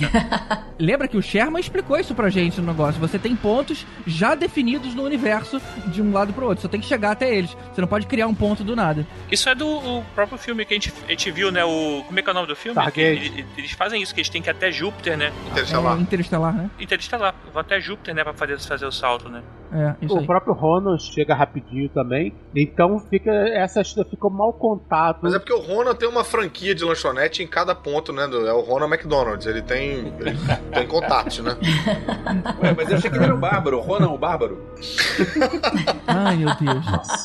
Bora pra cena de ação que tem dentro da nave. Bem maneiro. Ela tentando se libertar. Na verdade, ela, ela se liberta e ela tem aquela luta com os braços presos naquelas algemas obstrutoras. Descalço. descalço. E descalça. Pô, muito legal aquela cena. Muito cara, bom ela mesmo. lutando. Eu acho que essa é a cena mais legal de ação dela, Ah. especificamente. Porque É as outras eu nem acho assim espetacular. Não, eu, eu gosto, eu gosto da cena poderzão total também. Gosto muito. Lá no final. Essa cena inicial eles passaram na Comic Con É. ano passado. Ah, ainda bem que eu não vi. Eles passaram a cena inteira na, na Comic Con de São Paulo. Aí o que acontece? Ela foge naquele escape pod e cai na blockbuster. Cara. E aí sim começa o arco da história na Terra. Nossa, aliás, eu já quero aproveitar a Blockbuster pra falar, tipo, que eu ainda não tinha sentido esse. é, é, vai, vai ser redundante, né? Sentido esse sentimento, mas eu ainda não tinha tido esse sentimento de nostalgia com os anos 90. E esse filme, pra mim, começou isso tudo agora. Por aí. I love the 90s. Tá- é muito igual, né, cara? E- Esse aí provavelmente vai estar no, no ano que vem no Podcast Awards, pelo menos em trilha nostálgica. Tá, outras coisas também, mas trilha nostálgica. Nossa, a trilha é maravilhosa. E pobre Arnold. E pobre Arnold, Pobre Arnold. que levou um tiro, tirambaço logo de cara. é verdade. No cartaz de, de True, True Lies, Lies. né? É, Isso. muito bom. E muito bem feito, porque assim, várias referenciazinhas anos 90, mas nada era fundamental e nem gratuito pra trama. Sim, sim. É tipo o pôster do Nine Inch Nails quando ela tá no telefone, ou a- ela usando uma camisa do Nine Inch Nails. Game Boy pra ligar pra, pra Crilândia. Ela tá no, lá na, na, na Lan House e tá tocando El, El Seven no fundo. Ela vai na Radio Shack pegar os equipamentos de comunicação lá. É. Quando ela falou onde, onde que vai pegar equipamento de comunicação, eu falei Radio Shack. Aí o cara, Radio Shack. Eu falei, cara, é muito bom, né? É. Não, eu achei muito boa a, a conexão do computador também. Fica tipo, não, tá, tá, tá conectando. Aí aquela. É, barulhinho de handshake. Isso foi muito bom.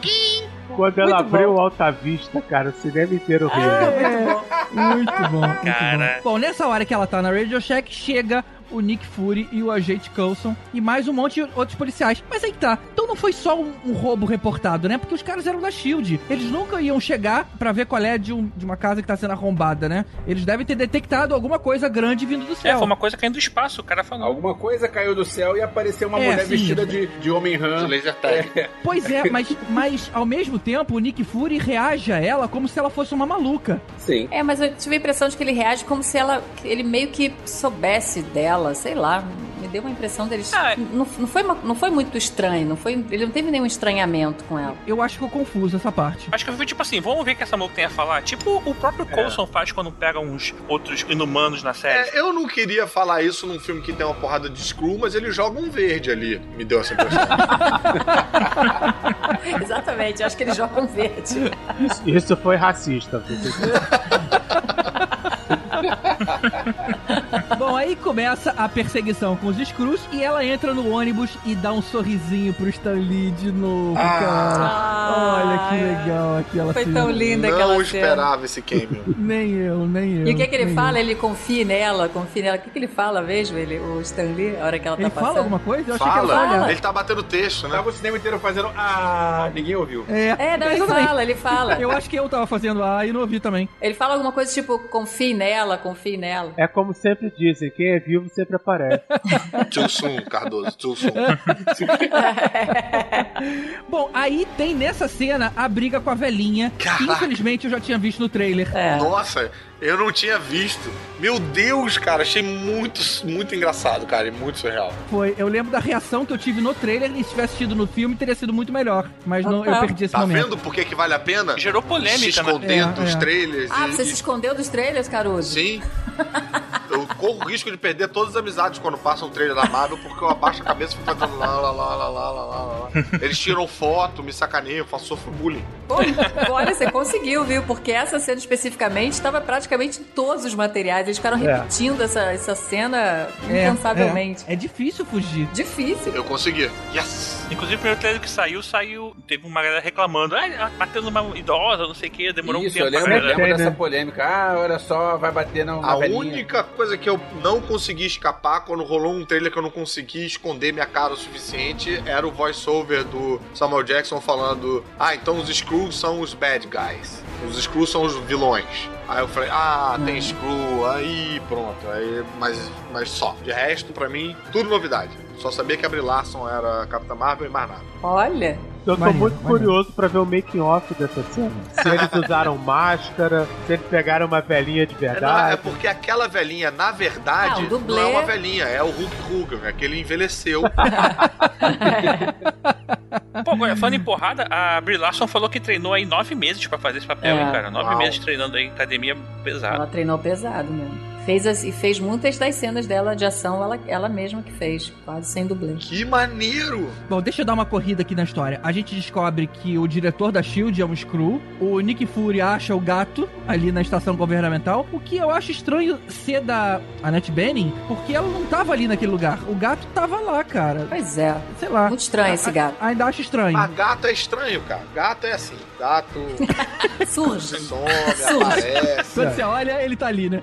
Gata feiticeiro, gata sempre feiticeiro, surge Total. do nada. De repente tinha botado os ovos por ali, aí tava tomando conta, a gente não Se sabe. É. fosse cachorro, aí era pra você ficar tipo, não, peraí, não tem como. Agora o gato, cara, o gato é independente. É, ali acho que pareceu estar mais preocupado com a piada do que com a lógica. Mas É. esse a gente deixa passar. A Carol Danvers acha a documentação que mostra a existência da Maria Rambo. E eu percebi que o, o Tibério do meu lado fez um "Ah, Maria Rambo. É, e eu do lado do Elvis. É, pois é. eu tava entre o Tibério e o Caruso, eu ouvia ah, o tempo todo. Ele ouviu A em estéreo. A Maria Rambo nos quadrinhos é a mesma coisa que a gente viu no filme. Não, a Mônica Rambo é, porque quando a gente escuta o sobrenome Rambo num filme da Ah, Capitã Marvel, a sim. gente sabe que é a sucessora da Capitã Marvel. É porque ela, ela foi a Capitã Marvel por um tempo. É, tecnicamente ela não é a sucessora. Ela é a sucessora do Capitão Marvel. Isso é. Porque a, a, a Carol Danvers vira a Capitã Marvel depois que a Mônica Rambeau é a Capitã Marvel, entendeu? Capitã Marvel é um nome que vai passando, né, galera? É, mas cara, é sucessora de alguma patente Marvel aí. É. Bom, e aí ela vai até a casa da, da amiga e tem toda aquela questão de conversar sobre o passado e tudo mais. Nessa hora que eu senti aquela vibe meio relacionamento, porque ela pergunta assim, cara, você não lembra de mais nada? Mas É. parecia que ela queria contar alguma coisa ali e ficou decepcionada. Na frente da filha. wink, wink, nudge, nudge. Você não lembra de mais nada. É, pô, você não lembra da gente, sabe? Pare- Ou, ou uma mão encostar na outra, eu achei que fosse rolar uma cena dessa. Não, até porque quando ela foi mostrando as recordações delas, né? A menina mostrou e tal. São fotos muito de família, de casal, né? Duas mães, aquela criancinha, com a criancinha desde pequena. Então, assim, sempre É. também, o Ah. tempo todo me É, passou. mas eu acho que a Disney não tá lá ainda. Tá chegando. É, eu acho que é, deixou no ar. Pode ter deixado no ar. É, eu acho que a gente ainda vai ver mais sobre, sobre isso nos Mas eu não comprei isso não, cara, assim, porque eu não sei se eu já tava ligado já no background que eu já tinha dos quadrinhos, mas sei lá. Porque pra mim a Tenente Tenente Confusão, eu nunca lembro Encrenca. como é que é, cara. É literalmente qualquer coisa. Tenente encrenca. É encrenca, ela existe no quadrinho, então eles meio que juntaram, então pra mim ela sempre foi essa garotinha, sempre foi meio que ela assumiu como sobrinha, sei lá, de certa forma, sabe? Então, é, não era tipo filha dela, então sei É, lá. não tipo, filha, Aliás, mas- essa atriz que faz a Maria Rambo é boa, né?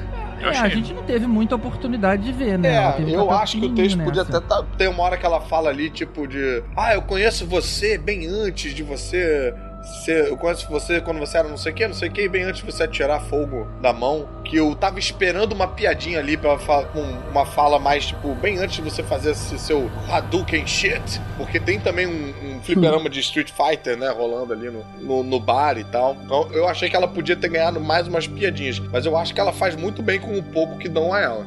É, eu acho que ela tem uma presença forte, sim. Eu só achei que ela foi muito rápida do não, não quero me meter com isso, tô fora, tenho que cuidar da minha filha, pro ah, vamos pegar as armas e chutar a bunda de alienígena. É porque a filha pediu, né? Filha única tem esse É, poder de manipulação. exatamente. A filha botou uma pilha e ela embarcou. Porque ela, acho que no fundo, no fundo ela queria, mas tinha a história da filha que ela não poderia É, deixar. O último filho que botou uma pilha no pai, o M. Night Shyamalan dirigiu o Avatar. Então, último mestre do ar. Então você vê o poder que essas crianças têm, né?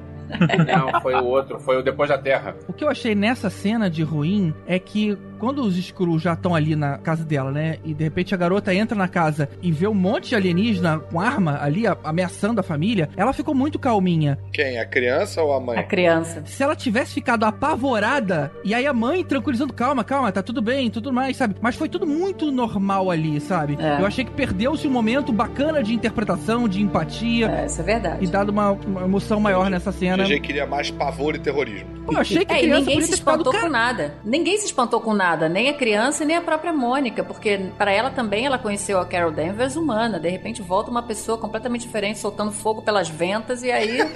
E um monte de Mas a monstro. Mônica é a, a criança, a, a própria Maria, no caso, É, a- que você tá falando. É que a A Maria, Maria, é a Maria, mãe. a Maria, exatamente. A Maria é Mônica. A própria Maria também não se espanta com nada. Então, Pois é. achei. A própria estranho. Carol Danvers, cara, quando cai lá da nave com a Lawson e ela olha e tem sangue azul escorrendo na, na testa, ela aceita aquilo muito rápido, cara. Mas, tipo, peraí, tem sangue azul escorrendo na tua cara? Ah, mas me ajuda aqui, sai do avião. Tá bom, me dá a mão aqui. Mas você tem sangue azul. É anos 90. Anos 90 rolava essas paradas. Anos 90 era, tudo era absurdo. Era, era sangue azul, camisa fosforescente, entendeu? É tudo. Tudo mais colorido. Porra. Muita droga, cara. Era tudo Então. color block. É bloco. Essa parte não curti tanto. Eu acho que tem a ver com o momento do filme, que tipo assim, a gente já tava acostumado com aquilo, então não faria sentido você começar a se espantar de novo com tudo aquilo. Não, mas sabe? ali eu tava vendo pela primeira vez. A gente não tinha Não, visto com sangue é. O que ele tá falando é a gente como espectador. Eu entendo o que o Tibério tá falando. É porque, tipo, você nessa altura do campeonato tem que explicar Já tinha passado muito pra reviver tudo de novo. a, a porra toda, sabe? Pra alguém ali é tipo, vambora. O, o Não, que não- aconteceu, né? Vambora. Não precisa explicar, ela só podia se espantar, É, né? se ela se espanta, ia ter que explicar tudo de novo pra eles. Aí, tipo, não, né? Já passou essa fase do filme, sabe? Então agora já é normal pra todo mundo, pra gente. Cara, pra e essa também. galera que trabalha em base americana, tipo, tá fazendo dissecando alien já há mó tempão, é. Já veio de um tudo. É, exatamente. Área 51 é ali do lado. Bom, aí acontece, na sequência a gente vê o Jude Law matando a Lawson, ela atira depois, a Carol atira no, no núcleo de energia, explode e aí dá poderes a ela pela primeira vez, né? E aí tem a cena que ela tá indo, já aliada aos, aos Skrulls, tá indo procurar a nave que tá oculta em algum lugar. Aí, um- antes de sair, tem aquela cena onde ela deixa a garotinha escolher as cores do traje. Ah. Também, de novo, ela descobriu como é que manipula aquela parada ali no pulso meio rápido demais. Cara, né? é só girar. Só girar que muda cor. É, não, ela Quem escolhia as cores. muito rápido? Ah, deixa eu colocar as cores aqui da minha bandeira. Ela, ela escolhia a parada. Não, mas é, mas é que tá. Aquilo era tecnologia CRI, ela, toda a memória CRI ela tinha. Não, uma garotinha, a terráquea. Ah, mas a garotinha viu ela mexendo assim, ó, vai girando aqui. É, ela foi Você girando. acha que ela apertou um botão random? Sim, ela foi tentando random e achou um troço bacana. Criança e tecnologia, entendeu? Você bota um iPad na mão da criança de dois anos, ele faz É, depois cara. de renda. Então, Pô, mas isso hoje, né? Na década de 90, certo. criança não tinha essa cabeça, não tinha esse chip ainda não. agora tem um easter egg nessa, nessa troca de uniforme ali, que uma hora o uniforme fica verde e branco, que é uma das versões clássicas do uniforme dos Krees e tal, e que um, um determinado Capitão Marvel chegou a usar. Falando sobre tecnologia Kree, tem uma parada maneira que a gente não falou, que eu achei que ela tava meio fraca no início do filme. Tipo assim, ela não tava é, no, no poder dela no total. Aí aquela ideia de ter um, um inibidor na nuca, achei interessante, porque depois que ela realmente iria Se é, libertar. ter todo o poder dela, isso aí. Até, até esse momento ela tava ainda com aquele inibidor, né? Eu achei que pra ela arrancar aquilo, ela ia ter que ficar com o cabelo semi-moicano, como fica na revista há um tempo. Eu achei que ela, ela devia ser mais difícil ela arrancar, cara. É, se o esse tempo capacete. Inteiro, se aquilo que inibe os poderes dela, ela arranca daquele jeito que parece que tirou um cravo, É, gente, também achei, mas tira com facilidade, porque não tirou antes? Mas ela, mas é que tá, ela, ela não tinha ideia de que o negócio inibia. Sim, mas como é que ela descobriu então? É, não sabia. Ela foi explicada que o negócio servia pra ajudar a controlar os poderes. Então, ela não tinha motivo nenhum pra arrancar. Por isso que o negócio não era feito pra ficar entranhado também. É, mas nesse momento que ela percebe, também é, é meio confuso, né? Eu, eu acho que eu me mosquei aí então, porque assim, do nada ela tira aquele negócio, eu não, não, não me lembro dessa passagem dela entender que aquilo ali é que fazia mal pra ela. É. Simplesmente ela arranca. O que eu achei confuso nesse exato momento, a gente agora tá lá na nave e ela tá conversando com a Inteligência Suprema Ah. novamente, não é isso? É. Por que que os Chris colocaram ela pra conversar com a Inteligência Suprema? Por que que eles amarraram ela e botaram ela pra bater aquele papo ali? Porque é exatamente aquilo que faz com que ela se liberte. Porque eles precisavam saber aonde tava o. a nave camuflada. Não, onde tava o. O Tesseract. O núcleo. É, o, o núcleo da nave era, era o Tesseract, não é? Não era isso que estava ali dentro? Sim, era o sim, motor da... Uhum. Aquilo era um É. laboratório, aí o, o. Tesseract estava ali dentro. É, porque a Inteligência Suprema não fala em momento nenhum cadê o Tesseract. Eles entram lá e começam a ter toda uma conversa filosófica. Mas faz sentido É. vocês É. falarem. Mas eu acho que ela quer puxar a Carol de volta pros Kree, Eu né? também acho que a intenção era essa, levar ela de volta pro script, porque ela já tava meio que entendendo que aquilo ali não era, não era bom pra ela. Que aquilo ali- eles eram os vilões, na verdade. Então, acho que era uma tentativa de trazê-la de volta. Uhum, pode ser. Entendi. Bom, aí só seguindo a história, a- o Jude Law chega, né? Aí eles, colocam, eles conseguem capturar lá todo mundo. E aí tem aquela cena que ele coloca um protetor lá no, no Guzi. Aí o Nick Fury fala: Pera, ele é o gato, não é o Hannibal Lecter. É, aquilo é muito bom. Aquilo foi muito bom, cara. Bom, Muito muito, bom. bom. Aliás, o- a reação do cara pro gato no, no início lá, com tipo, isso não é um gato, isso é um Flerken, isso é muito engraçado. Até se não fosse ser o Flerken, já tava valendo já, né? Eu, como nunca li quadrinho e eu não sei, não, não tinha ideia de que era Fleck, então eu fiquei pensando até esse momento que, aquele, que aquilo podia ser um, um Skrull escondido. Hum, Mas eles não mudam tanto não de podia forma ser um assim escuro também. escondido, porque todo mundo que passava lá, o identificador fala periculosidade alta. É, como É. se fosse muito mais do que. É como se fosse um tigre aqui pra gente. Pô, um tigre, o tigre, cara, é muito pior que um Não, pra tigre. gente, um tigre nos ameaça muito. mas ele é tipo um Cthulhu, né? Só que é um gato, é um Cthulhu. Esse Screw aí, ele faz exatamente a mesma re- reação do Rocket Raccoon quando ele conhece o, o Goose, o Shield, sei lá É. como é que é o nome, a primeira vez. Eles Uhum. copiaram exatamente essa, essa fase aí. E é, cara, é bem legal. Não, e tem até o, a mordaça Hannibal Lecter, que o, acho que foi o Tibério colocou aí nas imagens. Não, foi, Foi o o, Ca- Car- Cardoso. o Cardoso. É. A Cardoso. gente vai colocar essas imagens aqui no, no post também. Mas aí, enquanto ela tá naquela, naquela reflexão, tá sendo subjugada, né? Tem aquele momento propaganda da Nike com aquela montagem foda dela caindo e se levantando em vários momentos da vida. Gente, essa cena. né? Homem-Aranha, essa- o Homem-Aranha novo, o Homem-Aranha que Homem-Aranha.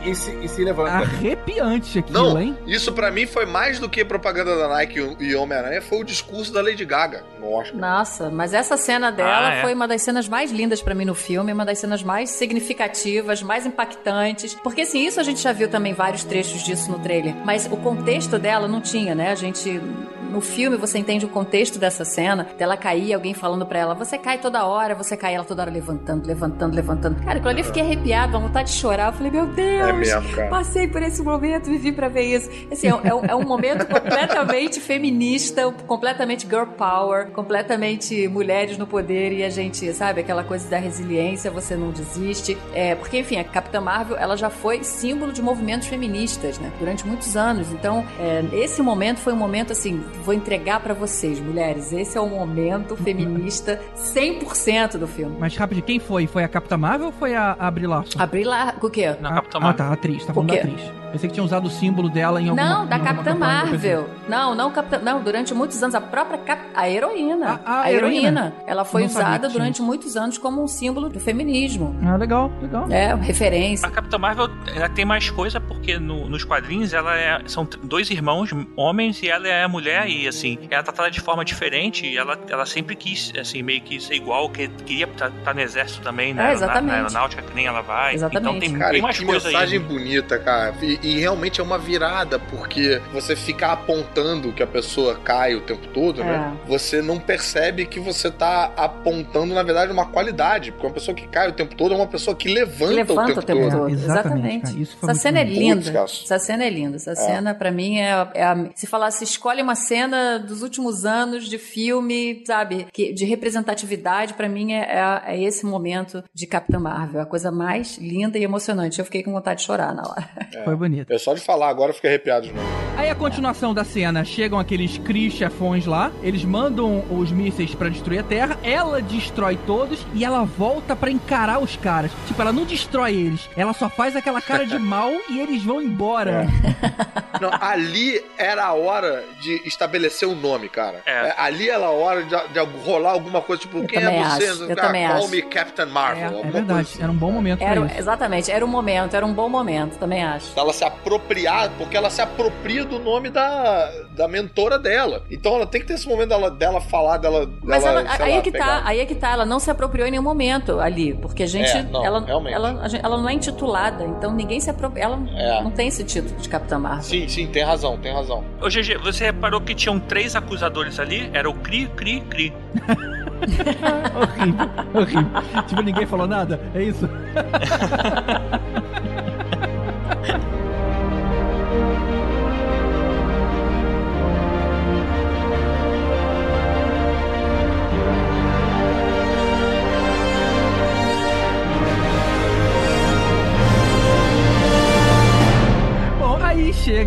luta final com o Jude Law. Ele começa a provocar ela, joga a arma fora, diz pra ela provar pra ele que ele consegue controlar as, as suas emoções. Cara, e aí no meio da frase ele toma aquele socão e ela fala: Não tenho nada pra provar pra você. Cara, essa foi muito boa essa. Aquilo é sensacional. Aquilo é muito bom. E, e engraçado que assim, eu tomei aquele golpe ali, porque eu fui o filme todo esperando o momento De luta, né? que ela ia cobrir ele de porrada, É. por causa daquela cena do treinamento no início, né? É. Eu fui esperando, tipo, eu falei, ah, essa cena de luta vai ser foda, foi Mas ia ser ser foda. muito clichê se tivesse uma cena de luta. Ia. Ia, ser. Ia ser Ia. a- Essa a Ia. forma como ela Não, e eliminou. esse momento é genial, faz valer muito a pena. Muito. Faz muito Aquilo foi a versão MCU da cena final do Ajax e do Deadpool. Ah, eu ia falar que era do Han Solo. É, ou do Indiana Jones, né? Com Ah. o ninja que tira as espadas lá. Ah, é. Ninja. Ah, é. Genial. Muito bom. Cara, eu me amarro nessas espadas assim que eu pego surpresa assim. Não, é isso aí, cara. A mulher tem um puta de um poder, cara. Não tem que provar porra nenhuma pra ninguém mesmo, É, não. exatamente. Vai ficar lutando com o cara, o poder que ela tem nas mãos. É. Vai ficar dando tapinha Mas na cara do alguém Jude podia justificar em algum momento, ah não, cara, eu, eu consigo vencer você no teu jogo. Era fácil cair no clichê, mas foi muito É. mais É. legal, logicamente, que ignorar tudo isso. Bacana, seguir um caminho bom. E aí, finalizando, tem a cena do gato que arranha o olho do Nick Fury. Aí mais pra frente, É. o olho infecciona e ele inventa uma outra história. Isso foi um Ah, pouco decepcionante, hein? É, é, também. Mas foi engraçado, cara. Essa cena eu já meio sabia porque eu vi um vídeo na internet. Um vídeo não, vi uma imagem na internet com uma mão de um gato e mostrando a, a cicatriz do Nick Fury dos filmes. E exatamente Caramba, parece. que spoilerzão que você tomou, cara. É. Não, assim, só que ninguém, ninguém falando. Falou assim, olha só, essa cicatriz pode ter sido isso. Como eu já meio que. Eu falei, cara, eles não vão botar o, o tio sendo um Lá. E aí depois eu vi um boneco que era um gato de pelúcia que você aperta e sai aqueles tentáculos pela boca. Vocês estão é porrada de spoiler nesse filme. Mas eu falei, pô, não vão fazer isso, cara. E aí, cara, quando. Tipo assim, e foi meio, sabe quando. Qual é o seu nome? É Han? Han o quê? Ah, você tá sozinho, solo, sabe? Foi meio, foi meio um Han solo pra mim essa cena, assim. Entendi. É. Mas, mas foi engraçado que na cena que ele arranha o olho, ele mesmo fala: Não, não foi nada, não foi nada, não. Aí todo mundo em volta ele com aquela cara de: Hum, foi sim. É, hum, é. Ah, mas isso as pessoas já especulavam muito, né, na internet, que ele ia perder o, o olho por causa do gato. Isso eu já tinha lido várias É vezes. mesmo, já tinha. Pô, É. não. É, eu tinha lido muita coisa. Eu vim virgem aí pra essa hora. Eram uns rumores já. É, gato no olho dos outros é refresco. E por fim, antes dela ir embora pra Terra, a Capitã Marvel dá o pager pro cara modificado. E a gente sabe o que, que vai acontecer. Mas antes de chegar nessa cena, a gente tem a última cena do filme, e o Nick Fury escrevendo o primeiro rascunho do que viria a ser a iniciativa Vingadores. Legal, né? A gente saber como é que tudo começou. Ai, É. gente. Não, isso é muito, muito esperto, cara. Por quê? Bicho, a galera do roteiro da Marvel aí tá bem sagaz. Porque eles amarram a ponta, É. né, com tudo, amarram ela com É. a origem dos Vingadores e também da onde veio o tal do Tesseract. Que quando ficava aquela galera toda É, loucubrando das, de todas as joias, da onde é cada joia, bababá, babá, babá, os caras me fazem um filme, tipo, quase 10 anos depois, que supre essa questão com toda a cancha de. Ah, não, a gente tinha planejado isso desde o início, a gente só É. não contou pra vocês porque a gente não queria. Muito naturalmente, Genial, né? Muito naturalmente. É. É, são muito geniais. Genial. Acabou o filme, cena pós-crédito, o pager para de transmitir, o Capitão América e a Viúva Negra ficam especulando sobre o que pode ter sido aquele artefato e chega a Capitã Marvel perguntando pelo Fury. Cara, quem é que não se arrepiou? Ai, da cabeça gente. aos pés dessa hora. Eu me arrepiei muito. Não, e ela ainda chega, cara, ela tá no auge dessa interpretação esquisita que a gente falou no início ali. No auge Muito da sua blazer. alienígenidade ali na, na interpretação. Que ela chega, ela não quer papo, não quer saber quem é ninguém, não quer. Ela só chega, cadê o Fury? É, muito blazer, cara. Muito metido. Seca, seca. Adoro. Sensacional. Agora, ela sabe que metade do universo sumiu, né? Ela sabe É, do problema, saber. pelo menos. Sabe, deve saber. Sim, sabe? Uhum. Não sei. Por que, que ela Não sabe? sabe. Bom, eu imagino que sim, né? Se fosse metade do universo, as pessoas estavam com ela, metade deve ter sumido também. Exa- exatamente. Não, se tem um planeta do lado e o planeta sumiu, o planeta tipo, o planeta Skrull, tem um planeta do lado, o planeta Skrell, e aí sumiu o planeta Skrell, Não, o planeta não. Skrull tá Mas tudo não bem. Some, não some Não, assim, não, mas não. some metade é- é aleatória. metade. Some não é? metade das pessoas que usam os recursos naturais. Pois é. Não tem como saber se ela sabe ou não sabe. Cara, e sumir metade de pessoas num planeta onde todo mundo é transmorfo é mais difícil de você perceber. É, também não dá pra ter certeza se ela sabe ou se ela não sabe. Agora, tem um detalhe curioso sobre essa cena, é que a cena tem um clima diferente, tem uma cor diferente. Porque essa cena já tem o clima todo de, gente, isso é uma continuação de Guerra Infinita. É. Enquanto o resto do filme não tem esse, esse, esse ar. Eu achei bacana isso. Pra terminar, vamos colocar a pergunta aqui do nosso padrinho Bruno Mancini. Ah, que é o padrinho que tem o. Ele tem um nível de fazer pergunta no ar, é isso? Porque tem vários níveis de padrinho. É, o mestre Ele é o dos mestre magos, dos é magos, pô. Ele chega, manda pergunta e some, ninguém vê. A gente tem outros mestres dos magos, mas eles têm meio é, vergonha De usufruir da mestre É, maguice deles. Eles, eles são meio acanhados, né? Então vamos falar. Boa, Bruno. Vamos lá. Fala galera do Podcrastinadores. Queria dizer que eu adoro muito vocês, que eu sou muito fã de vocês. Eu já tenho tempo que eu ouço podcast, inclusive sou um padrinho até. É, sobre a Capitã Marvel, eu tô bem ansioso pro filme dela, porém eu tô com o pé atrás de que ela vai ser um grande Deus Ex Machina. É, eu não assisti o filme ainda, então eu fico nessa expectativa negativa em relação a ela. Eu realmente espero que só seja um medo meu de que ela tenha uma história bem construída, que assim, mesmo que ela seja um grande Deus Ex Machina, mas assim, que foi muito foi tão bem feito que você olha e fala, mano, a gente realmente precisava dela, não teve jeito. Valeu, adoro muito vocês e sou Team GG, hein? Tamo junto, GG. Olha aí, olha aí. High five, Bruno. Vamos lá então. É, primeiro alguém explica o conceito de Deus Ex Machina aí. É, Deus Ex Machina é mais ou menos aquela explicação cinematográfica pra quando alguma coisa que não estava no roteiro de repente aparece e resolve tudo. Não é que não estava no roteiro, mas que você não, a gente não veio acompanhando. Não tava mesmo. até então. É, eu entendi Deus Ex Machina como tipo meio que uma coincidência que salva tudo, sabe? É, como exatamente, um acidente que que... salva tudo. Não foi levado por ninguém, ninguém trabalhou pra chegar naquilo, simplesmente aconteceu e aí salvou tudo. É, o Deus Ex Machina é, por exemplo, no Guerra dos Mundos, a, o Bactéria matar os aliens. Isso, bom exemplo. Pois é, cara, é porque eu acho que a Capitã Marvel não se aplica exatamente a isso, porque você termina o filme mandando o bip lá pra ela e, e aí a gente tem um filme inteiro que você pode considerar ele um parênteses dentro de Guerra Infinita, entendeu? É.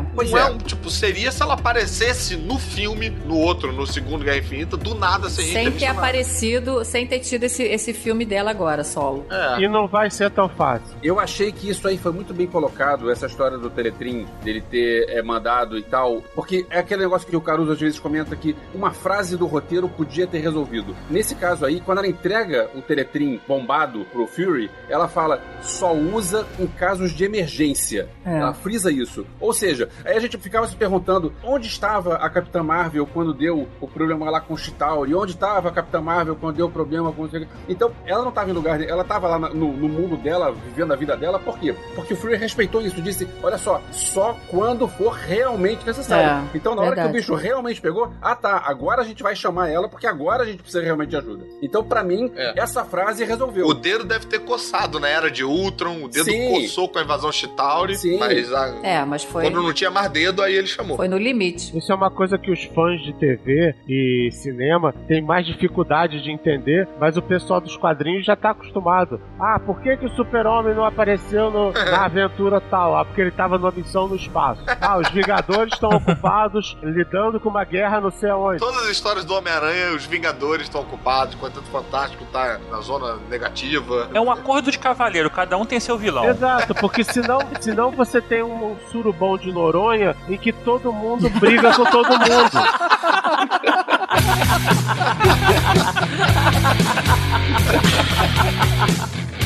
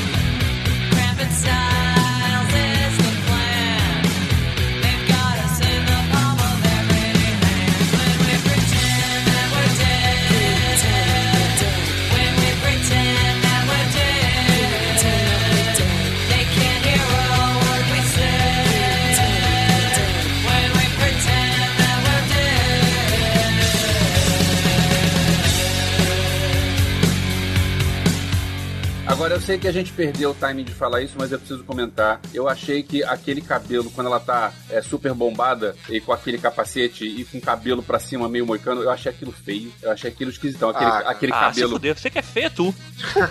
eu achei aquilo bem feio. Ah, Tibério, mestre da argumentação.